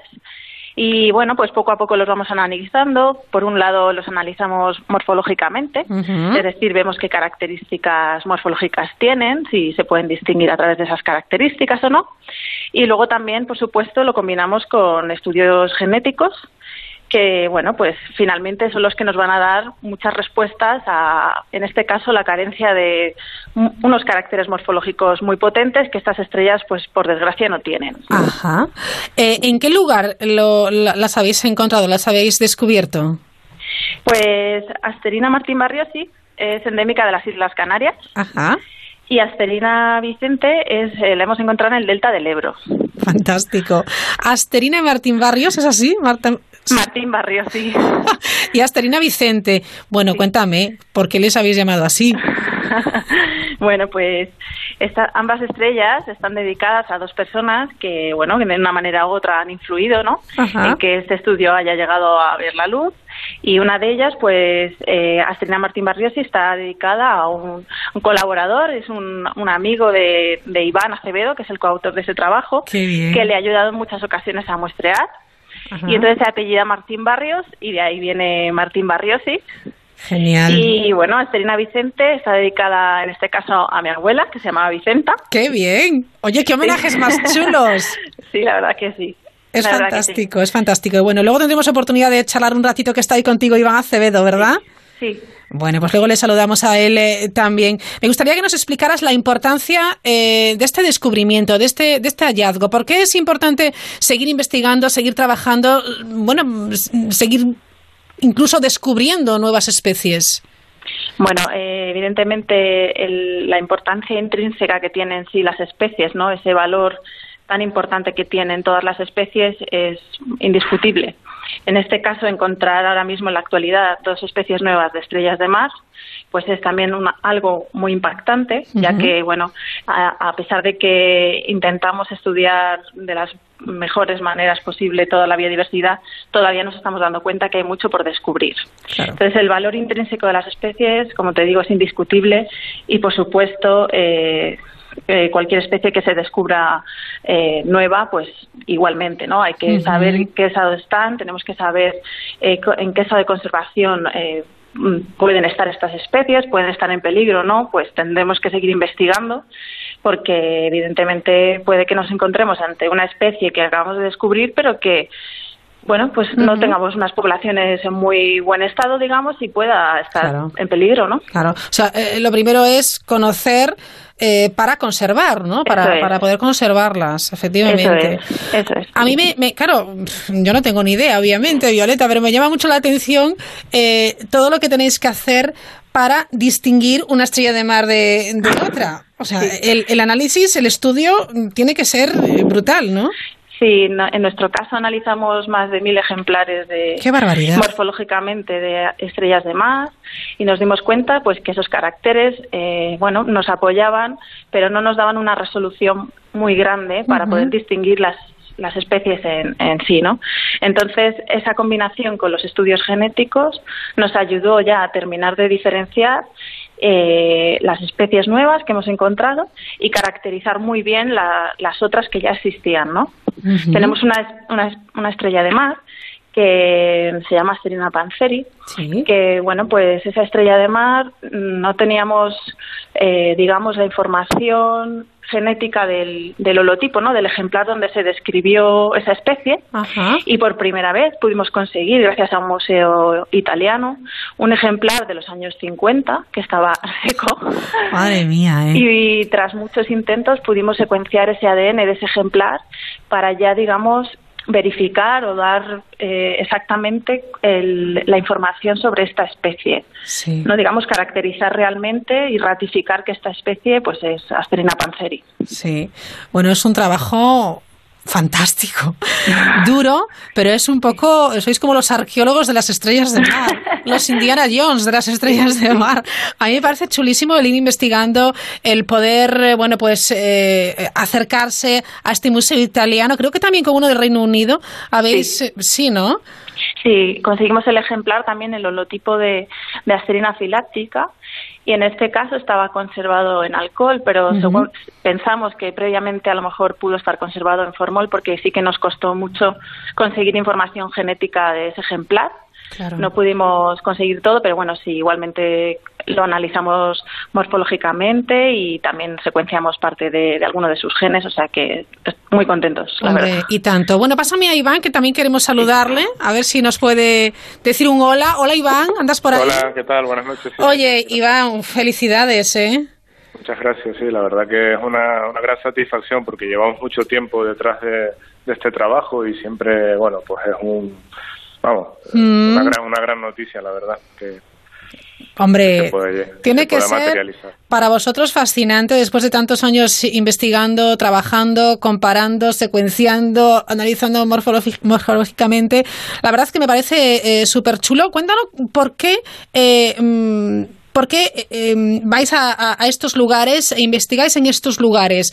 ¿Qué os hacía prever que allí sí había algo que podría ser un hallazgo, un descubrimiento?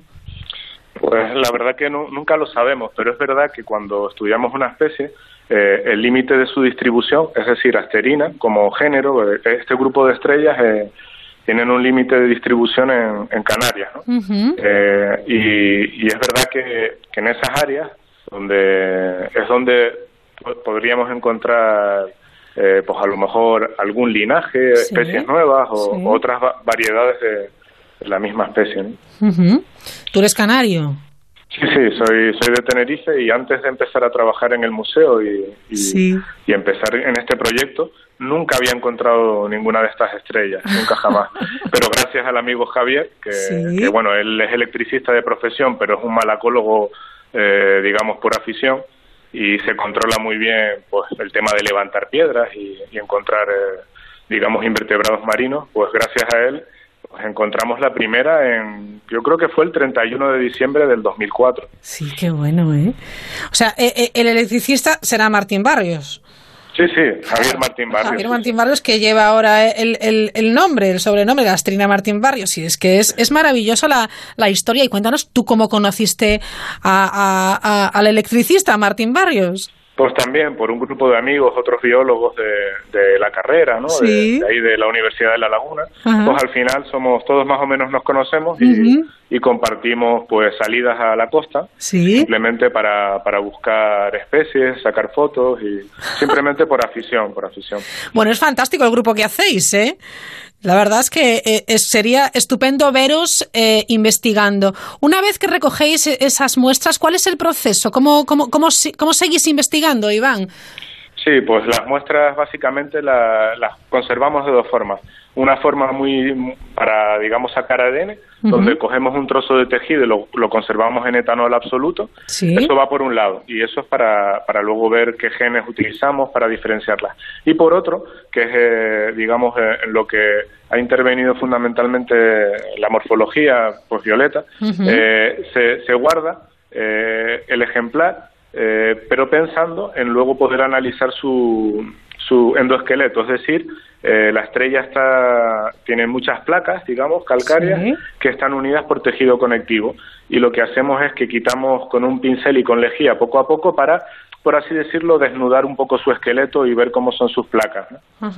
Digamos que necesitamos dos tipos de muestra o, o, una sola muestra que nos podría valer para las dos cosas, que sería, pues eso, la parte morfológica y la parte pues para extraer ADN. ¿no? Lo que veo es que es súper importante también eh, conservar, eh, desecar, como hacían en los años 50 y 70, eh, las muestras para poder hacer esas comparativas, ¿no?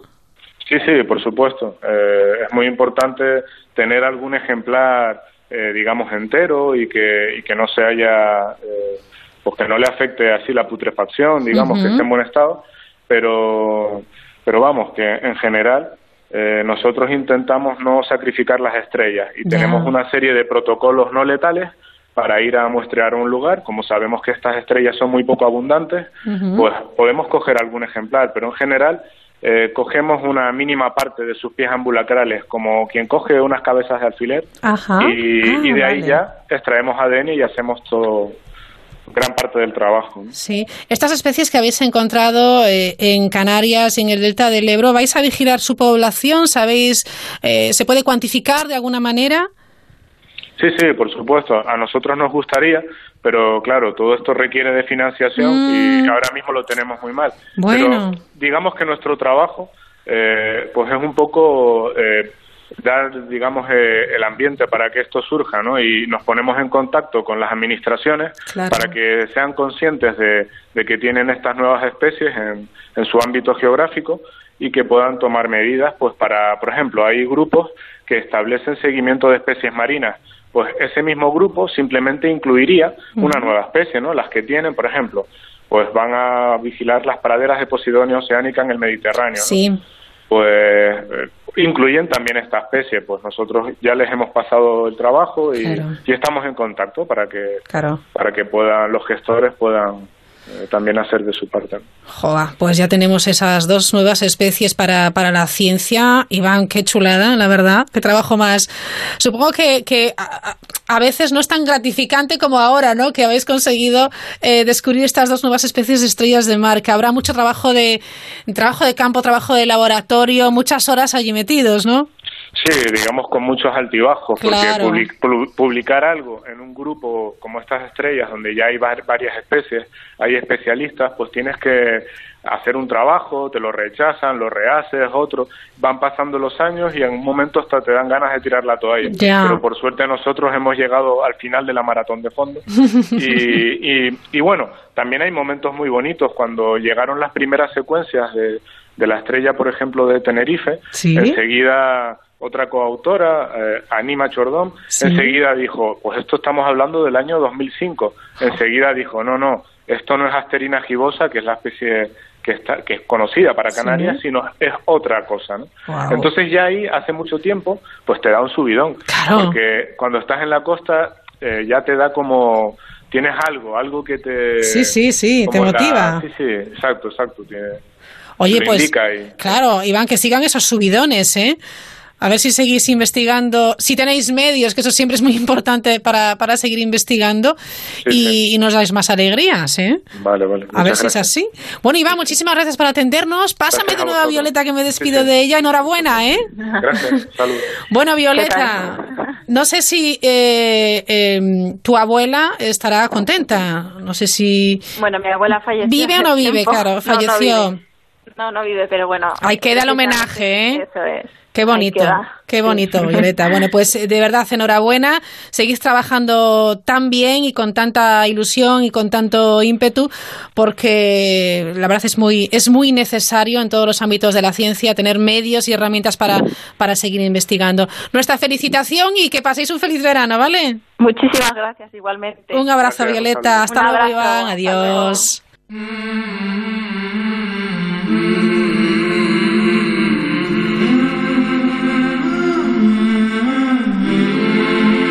La Mirilla. Onda Cero.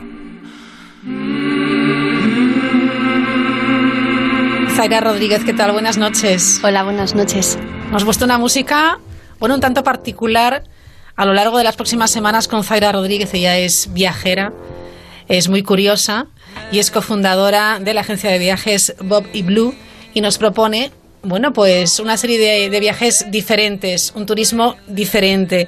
Fuera de ruta es este espacio que le va a acompañar cada semana en la mirilla de la mano de, de Zaira, que conoce, no sé, tantos países, Zaira. Unos pocos. Unos pocos, ¿no? ¿Recuerdas el primero de ellos? La primera vez que salí de viaje fue a Portugal. Bueno, claro, es que nos queda cerca. Sí, fue a Portugal. Yo soy muy portuguesa, que con usted me gusta mucho. A mí también, me encantan sus gentes, me encantan los lugares, me encanta la, la gastronomía. Los portugueses son muy amables. Súper educados. ¿Verdad? Muy educados. Sí, sí, sí. No sé si en otros países lo serán tanto. En todo caso, y ya hemos aprendido con Zaira en, en otra edición de La Mirilla, que según a qué país viajemos, hay que conocer también sus costumbres, hay cosas que podemos hacer y otras que no. Eso es muy interesante, ¿eh? Porque podemos meter la pata. Como digo yo siempre, viaja, disfruta, pero respeta. Exactamente. El protocolo de cada país también hay que conocerlo, sus costumbres, sus tradiciones y no herir la sensibilidad de, de nadie. Y si además eh, nosotros formamos parte o un poco de su día a día, disfrutaremos más del país, ¿no? Lo entendemos. Llegar y visitar y marcharte y decir vi ocho iglesias, cuatro museos, eh, cinco estatuas y no saber ni la historia, ni el origen, ni Claro. nada. A veces digo, pero ¿para qué ves todo eso si a ti no te interesa ni la historia, ni el arte, ni nada? Claro, efectivamente. A veces buscamos solo la fotografía de Sí, aquello que hemos visto, bueno, pues en, en una fotografía o en un vídeo, pero no hay que buscar esa experiencia. Es la fotografía del yo he estado allí. Efectivamente. bueno, pues hay que cambiar esa, esa foto por el yo he vivido allí también una experiencia, ¿no? En estos eh, programas que vamos a tener con Zaira, eh, bueno, pues los hemos repartido, eh, no sé si en bloques temáticos. Lo que tengo claro es que hoy vamos a hablar de unos destinos más tranquis, más eh, slow. Hemos, hemos decidido llamarlo así o has decidido llamarlo así, Zaira. Son los lugares rebosantes del nuevo lujo del siglo XXI, el Ay, silencio. Qué maravilla, ¿eh? No está mal, a mí me gusta. Esta música sí que acompaña, oye, Luis Cerdeira.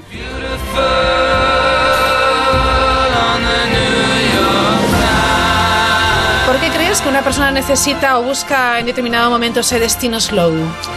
Porque yo creo que hay que reconciliarse con la naturaleza. Yo creo que nos estamos volviendo demasiado tecnológicos, demasiado urbanitas y creo que ha llegado el momento de, de reconciliarse con la naturaleza. Está bien. ¿Hay destinos concretos que nos pueden ayudar a ello, Zaira? Hay lugares en los que cuando uno llega eh, la naturaleza te abruma y Ujú. hay lugares en, en- cuando uno llega que se produce esa conexión con la naturaleza. Entonces son lugares especiales, son lugares que te cambian la, la manera de ver las cosas, la perspectiva, eh, el ritmo baja. Eh, y de repente es cuando te dicen wifi. No, gracias, no quiero wifi. Ahora no. Cuando tú, Zaira, piensas en ese destino, es luego el primer lugar que se te ocurre, ¿cuál es? La primera imagen, el primer paisaje. Eh, yo creo que Islandia es una de las cosas que más abruma. Hay dos, dos lugares en el mundo que yo siempre digo que la naturaleza te sobrecoge. Uno es África y otro es Islandia. Ajá. Lo que pasa es que Islandia, el viajero está acostumbrado a irse a- al norte, a los grandes glaciares, a las grandes cascadas, a los grandes lagos. Y a veces se olvida, se olvida de, de la ciudad, de Reykjavik, que es muy tranquila. Pero justo hacia el sur, no hacia el norte, hacia el sur, eh, hay una zona en donde los volcanes eh, cubrieron todo de lava. Esa lava durante el invierno está llena de nieve, pero cuando viene la primavera está llena de musgo. Entonces es, es- llegas allí y no hay nada, o sea, no hay caminos, no hay carreteras, no hay nada, solo hay que caminar. Y es de esos sitios que te sobrecoge la naturaleza, te abruma. Es maravilloso. Sí.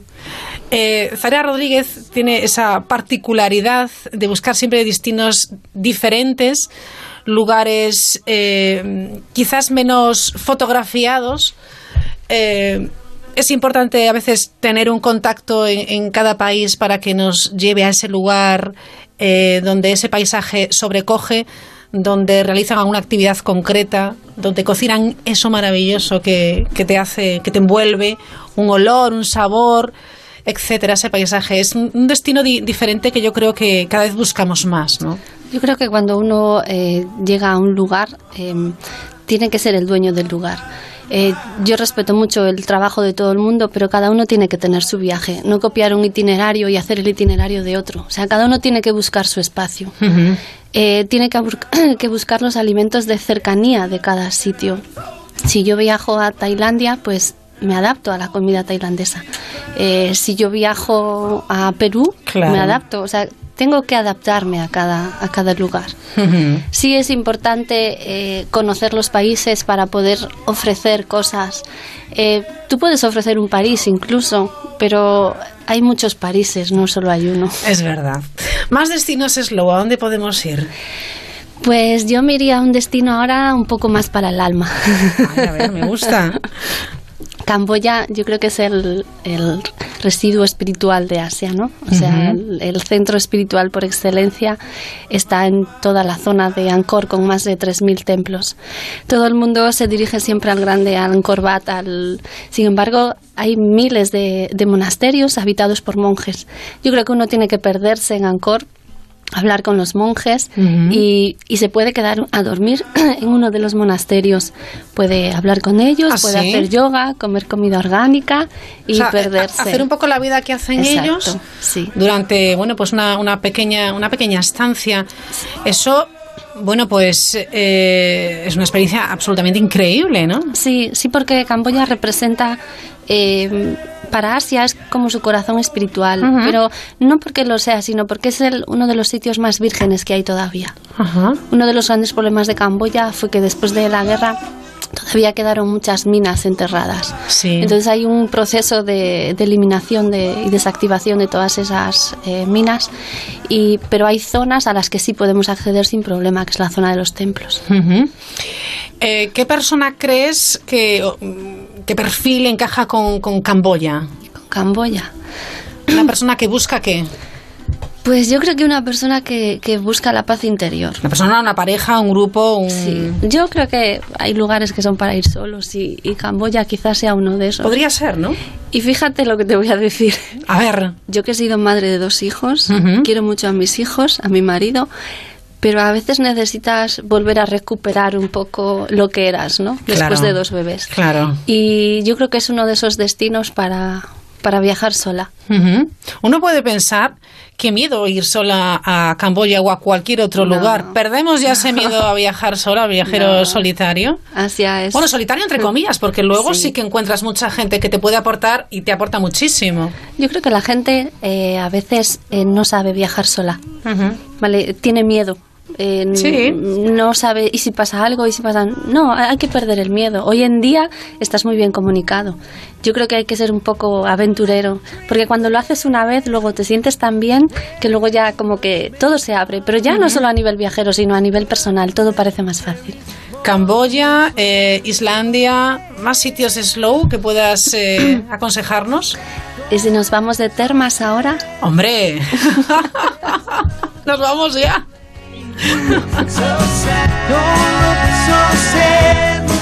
¿Dónde están esas termas a las que nos quieres llevar? Japón. Wow, maravilloso.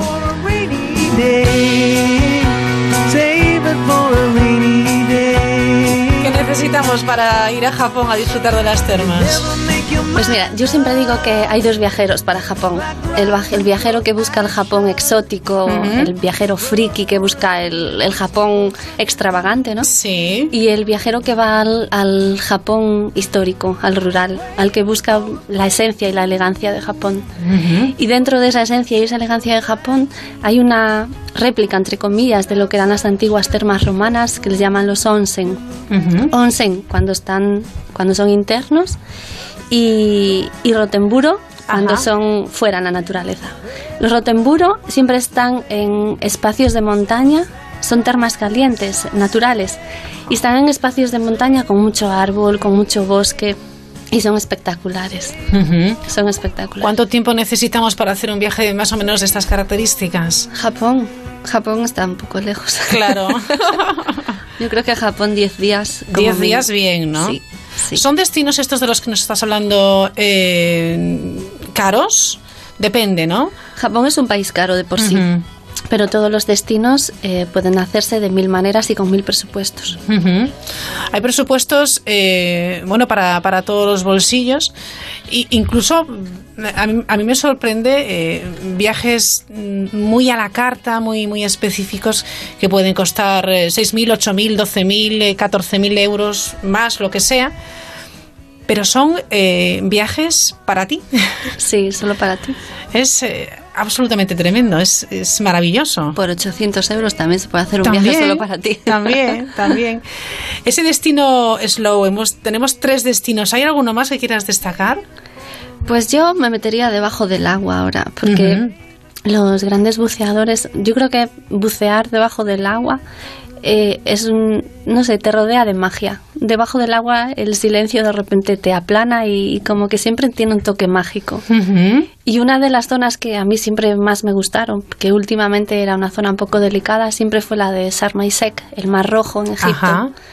Entre el sur de Jordania, Aqaba y Sharm el Sheikh, el Mar Rojo es un espectáculo.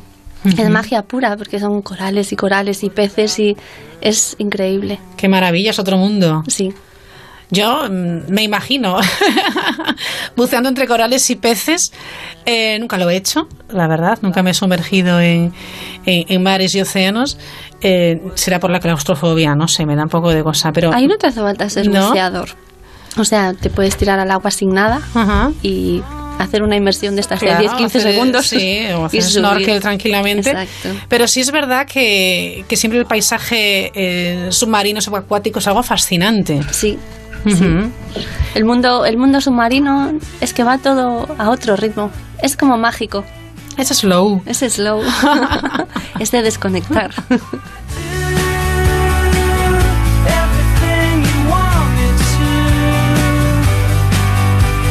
Zaira, la- las personas que nos están escuchando dirán, yo no había pensado nunca en este tipo de, de viajes. Eh, a veces cuando uno quiere viajar nos buscamos a lo mejor destinos más, eh, no sé si llamarlos más comerciales. No sé. Comunes. Sí, más comunes, ¿no? A veces es mejor dejarse llevar un poco por la persona que, que conoce esos países o por el experto que ha viajado más. O, no sé, eh, decir, bueno, llévame a donde tú quieras. Busco eh, tranquilidad, busco eh, bueno, pues no sé, paisajes exóticos, busco una gastronomía diferente. Mira, te lo voy a explicar de manera muy fácil. Si yo me quiero comprar unos tenis, voy a una tienda. Si me quiero comprar unos zapatos de tacón, voy a otra tienda. Si me quiero comprar unas chanclas para ir a la piscina, voy a otra tienda. Las agencias de viaje son iguales, es lo mismo. Claro. Si yo me quiero comprar un tipo de viaje, voy a una agencia. Si quiero otro, voy a otra agencia. Está la bien. gente como que estandariza todas las agencias Sí. iguales y somos diferentes. Busca el viaje que quieras, busca la persona con la que conectes y luego pídele el viaje. Ese es mi consejo. No es mal consejos. ¿Terminamos ahí o tienes algo más? Em, yo me iría a un sitio cerquita, Venga. quizás para los más místicos dentro de O los que tienen- misticismo. Los que tienen europeo. pocos días. A ver, ¿a dónde nos llevas? Irlanda. Irlanda. Irlanda. Vale. En el condado de Donegal eh, hay una zona eh, que es pura cultura celta. Está Aileach, que es como de repente dices, ¿esto es Juego de Tronos? No, por favor, es un escenario. es espectacular, pero es una tierra que tiene mucho, mucho magnetismo. Ujú. Es un viaje muy espiritual también. Bueno, pues anotamos Irlanda también, esos viajes slow. La próxima semana más turismo, no sé qué nos traerás. Sorpresa. Ya veremos. Gracias, Zaira Rodríguez. Buenas noches. Adiós.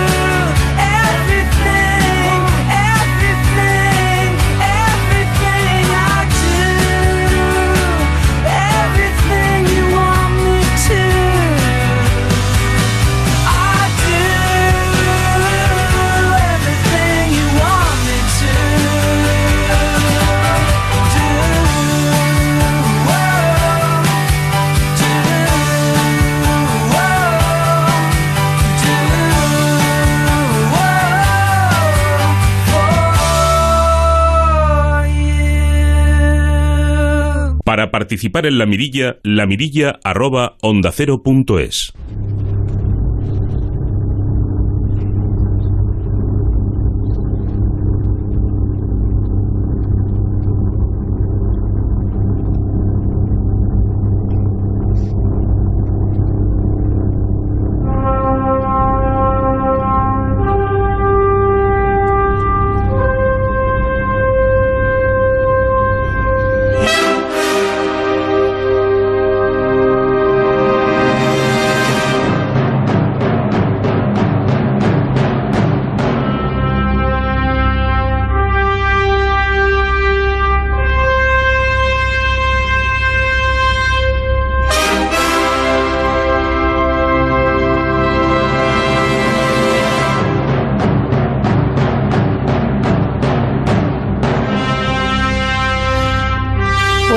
Roberto Reloa. Muy buenas noches y muy emocionado de veros a ti, a Ángel y estar de nuevo en Onda Cero. Bueno, Mm. empezamos nueva edición de Instinto Clásico con Roberto Reloa y así de potente. ¡Qué Eh, barbaridad, eh! Me- ¡Qué potencia! en verano, estamos celebrando tantas cosas y sobre todo, bueno, este 50 aniversario de un peliculón. Yo creo que todo el mundo cuando suena esto asocia el famoso mono rompiendo ahí eh, con los huesos, la famosa escena de Odisea Espacial 2001, ¿no? Qué maravillosa película tan moderna. Fíjese qué final ahí sonando, luego el órgano.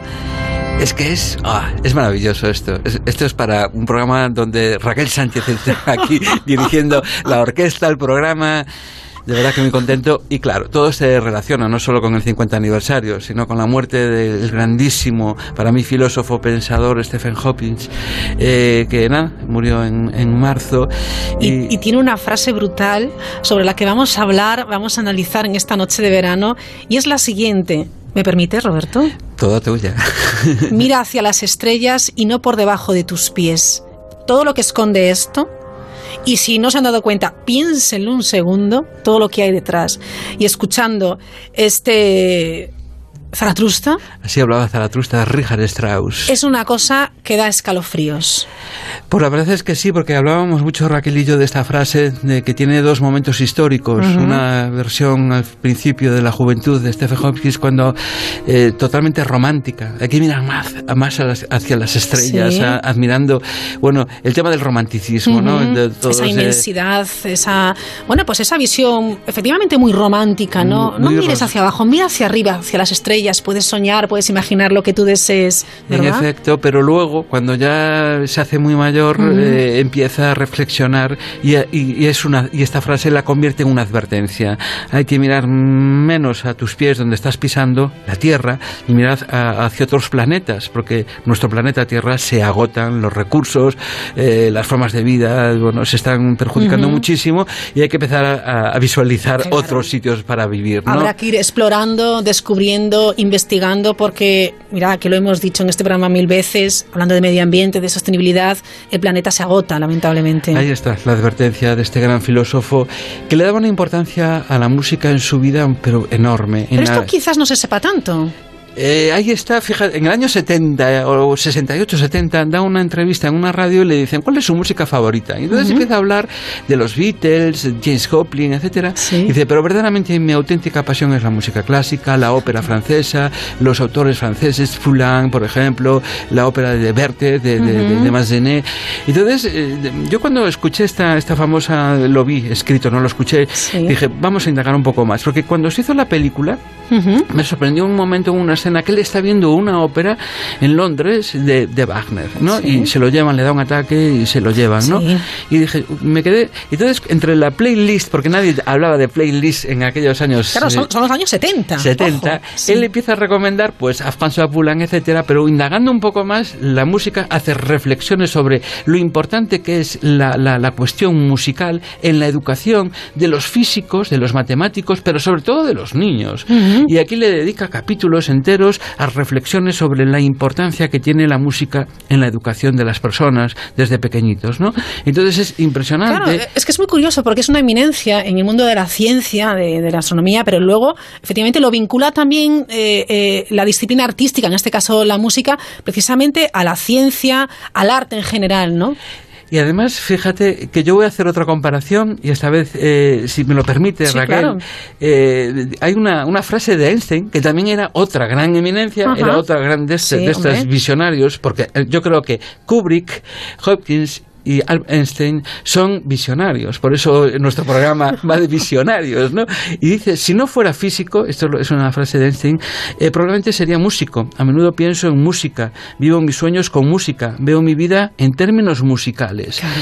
Esto creo que el oyente que está escuchándonos se sorprende de que un físico o una persona, un, filósofo científico como, como, como Hopkins estén hablando siempre de la música, ¿no? O sea, parece que incluso necesitan la música. porque dice, la música. Veo mi En vida en términos musicales. O sea, es imprescindible la música en mi vida. En efecto.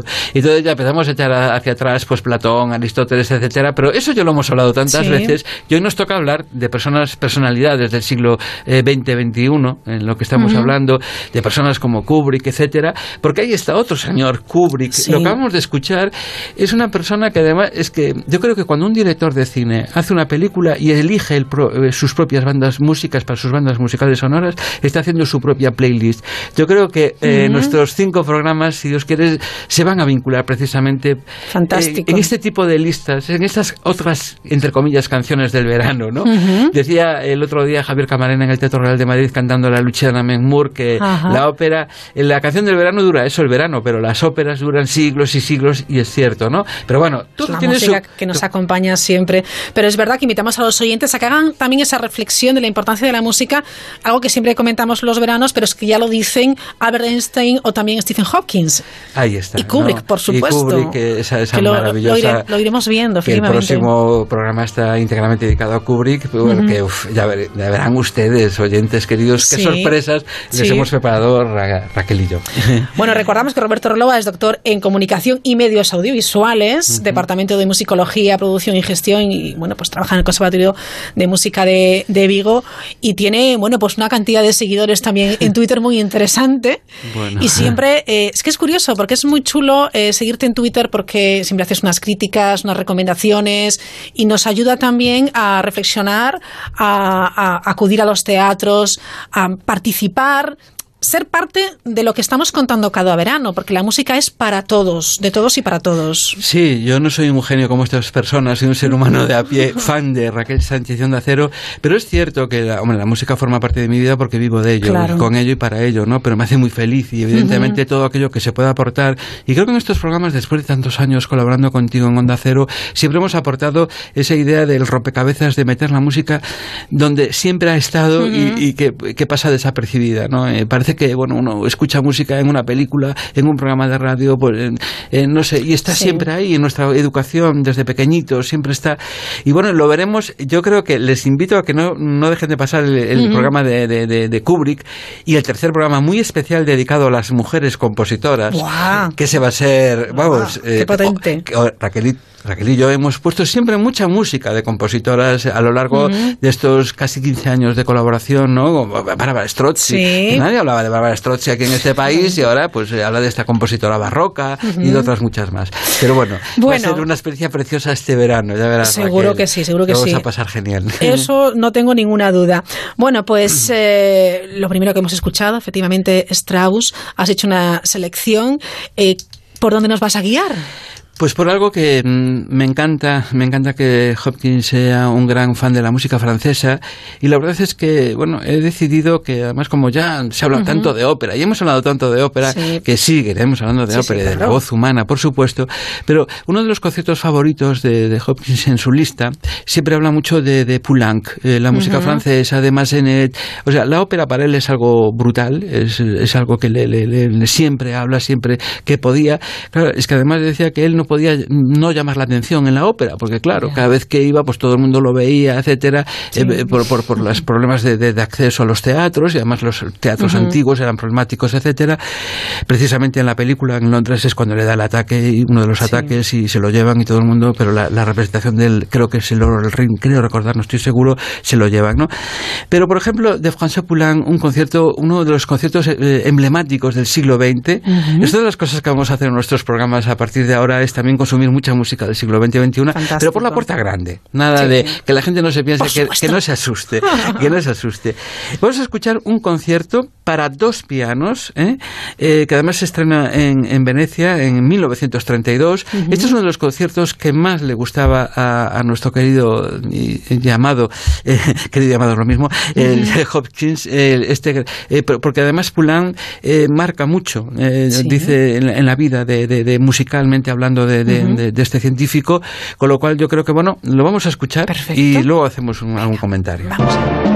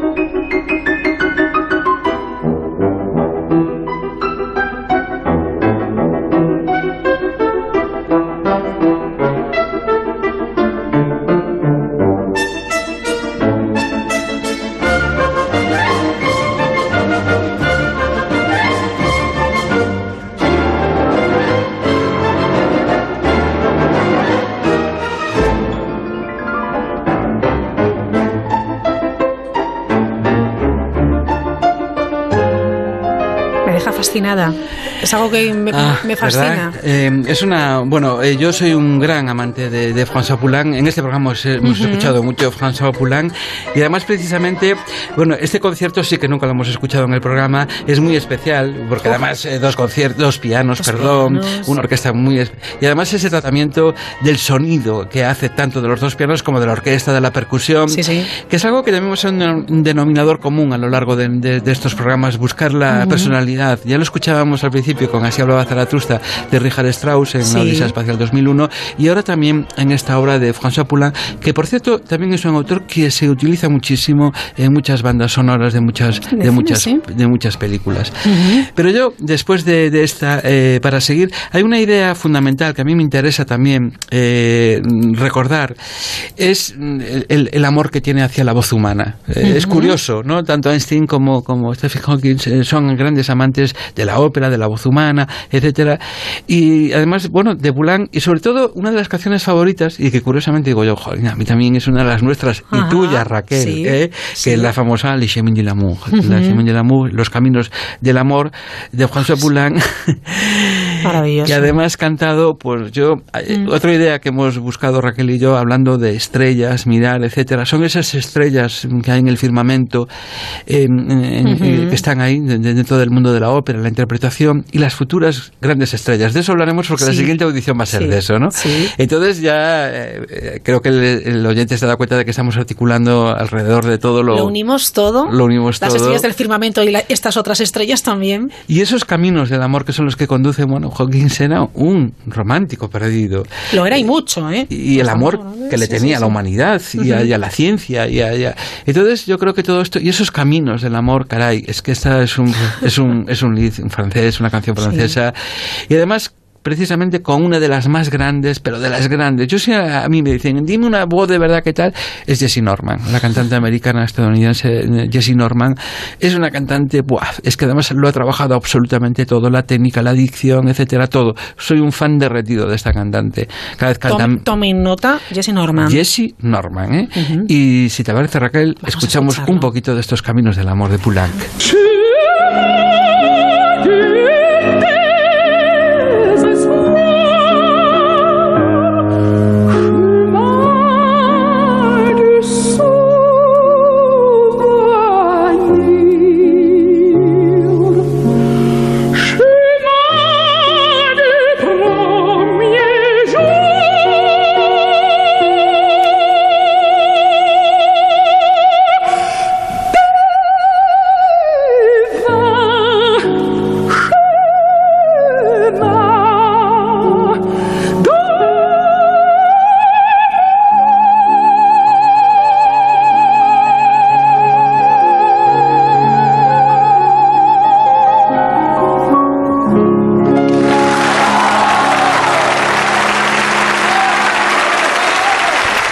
Jessie Norman, esta mujer grande, voluptuosa, con ese sentimiento, esa mujer negra además, con esa voz espectacular.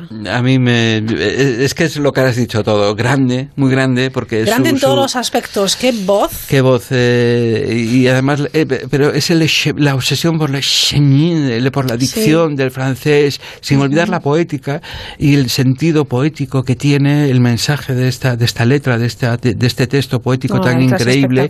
Y luego ella, esta soprano, que es una voz, claro, poderosísima, muy grande y que no se prodiga mucho en los escenarios, cada vez Pues no, menos. pues no. Eh, bueno, por problemas de volumen, ya, ya Ya. el que vaya y la vea eh, eh, en YouTube, pues verá ¿no? que es una persona muy alta, muy, muy gruesa, Sí. eh, etcétera, ¿no?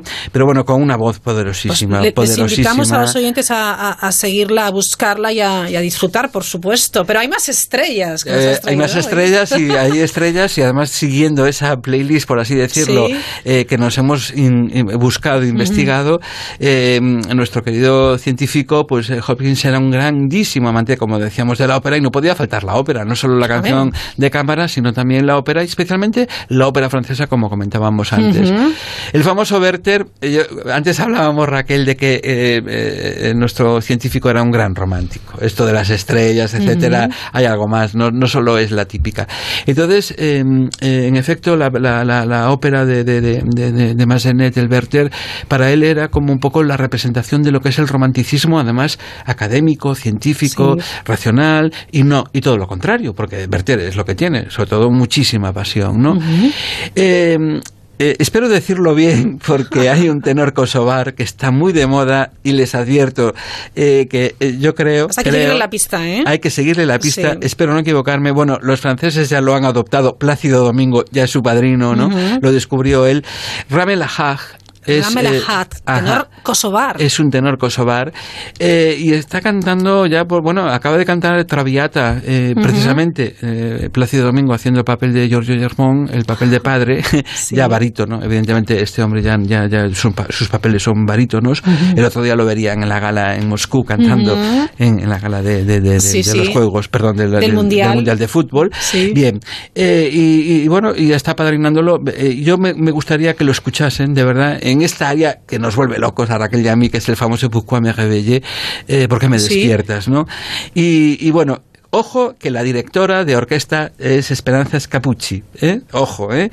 Es de, bueno, eh, me interesaría apuntar esto porque hemos hecho mucho en este programa, hemos hablado mucho de las directoras, compositoras, y esta es una grandísima también directora. Son nuevas estrellas en este firmamento que, nos está- que estamos hablando en este primer programa Pues de hoy. Vamos a escuchar. Vamos a escucharlo.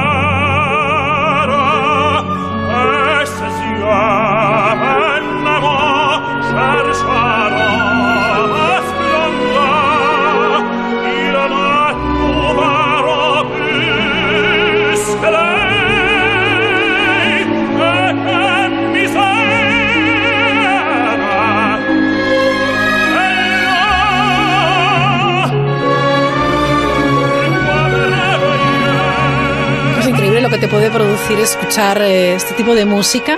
A cada uno, claro, le, le- le produce un sentimiento diferente, supongo. A mí me produce cierta tristeza, ¿verdad? Eh, sí, te he visto emocionada, ¿eh, Sí, Raquel? sí, porque Eh, la verdad hombre, es que todo el conjunto, los instrumentos, la, la música, eh, eh, esa voz, ese sentimiento con el que canta este jovencísimo, pero jovencísimo es- tenor Kosovar. Es impresionante. Este es el futuro de, de- Yo creo que es el gran sucesor de Jonas Kaufmann, ¿no? Ujú. Eh, que Kaufmann está todavía ahí, por Sí, supuesto. sí, sí, claro. ¿eh? Ojo, ¿eh? Ojo. Pero quiero decir que mm, empieza a haber un relevo eh, generacional de buenos cantantes. Cantantes, bueno, yo. Hay cantera, qué bien. Hay cantera, gracias a Dios. Y además, bueno, eh, Kosovar. eh, Ujú. La historia también, bueno, ya algún día hablaremos de él, pero su historia también es dura, muy dura. Eh, de- de- como de muchos intérpretes, Sí. ¿no? Que hay en el mundo, ¿no? Eh, y la verdad es que, bueno, impresionante en todos los sentidos, ¿no? Eh, eh, y hablando de la... Yo creo que es triste, bueno, el arpa, cuando aparece el arpa en este Sí, tipo te, te- te produce esa sensación de... de melancolía, Mm, sí. lágrimas, Sí. tristeza. Bueno, es un personaje muy dramático que luego Ya. lo que va a pasar es tremendo. Se Ujú. suicida, ¿no? O sea, y cualquier momento, eh, desde luego Massenet, que ya veremos en otro momento, Ujú. volve- volveremos, Massenet es impresionante, Lo ¿no? es. Pero casi todo lo que hemos escuchado hoy está muy vinculado con el mundo de la naturaleza, el Ujú. origen del... del- del- Una vez más. una vez más, siempre. Eh, de- ya sea las estrellas, el firmamento, lo que pisamos, la tierra, Ujú. los sentimientos, siempre se vinculan. Porque me réveille, porque me despiertas, oh, naturaleza, Ujú. primavera, eh, brisa, etcétera. Siempre estamos en ese decorado maravilloso que es el mundo que tenemos que cuidar. No sé, yo no lo veré, claro, evidentemente, pero Pero ya lo dijo Hopkins, se querido- acaba, se agota. se agota. Y terminamos como hemos empezado, con ese mira hacia las estrellas y no por debajo de tus pies, con esa reflexión a, a todos eh, los oyentes, eh, que lo hagan, que reflexionen, porque esto va, bueno, pues agotándose cada día. Pero bueno, pues ahí tenemos siempre la música que nos acompañará y lo hacía, bueno, pues con también a, a Hopkins, a, a Albert Einstein y como veremos a personajes del mundo de, del cine, la ciencia, los grandes filósofos también, como hemos visto. Al final siempre está presente la música. Forma parte, es que forma parte, no, es que es algo vital, ya, forma parte de algo que creemos que está ahí como un ornamento, una guinda, y no, eh, forma Es mucho parte más. mucho más de nuestras. Ya lo veremos, además, bueno, pues eso, lo hemos demostrado en la, en la, la idea de dos grandes eh, pensadores científicos, ¿no? Bueno, pues mañana, el próximo eh, día Sí. lo veremos eh, con, Sí. con el tema del cine, pero cómo se vinculan otras muchas cosas más. Les invitamos ¿no? a que hagan también su playlist, los oyentes. Ah, claro, Y, por que, supuesto. y seguro que verá también cómo la, la- la música, como siempre decimos, le ha acompañado a lo largo de su vida en sus buenos, malos, regulares momentos. Siempre está ahí la, Mm. Siempre está ahí. la gran música de los grandes compositores, de los grandes tenores y de los grandes directores de orquesta. Roberto Relova, la próxima semana seguimos, claro. Por supuesto, yo encantado, siempre a tu lado, a vuestro lado. Gracias, a- Robert. A, ti y a Ángel, por supuesto. Buenas noches. Gracias.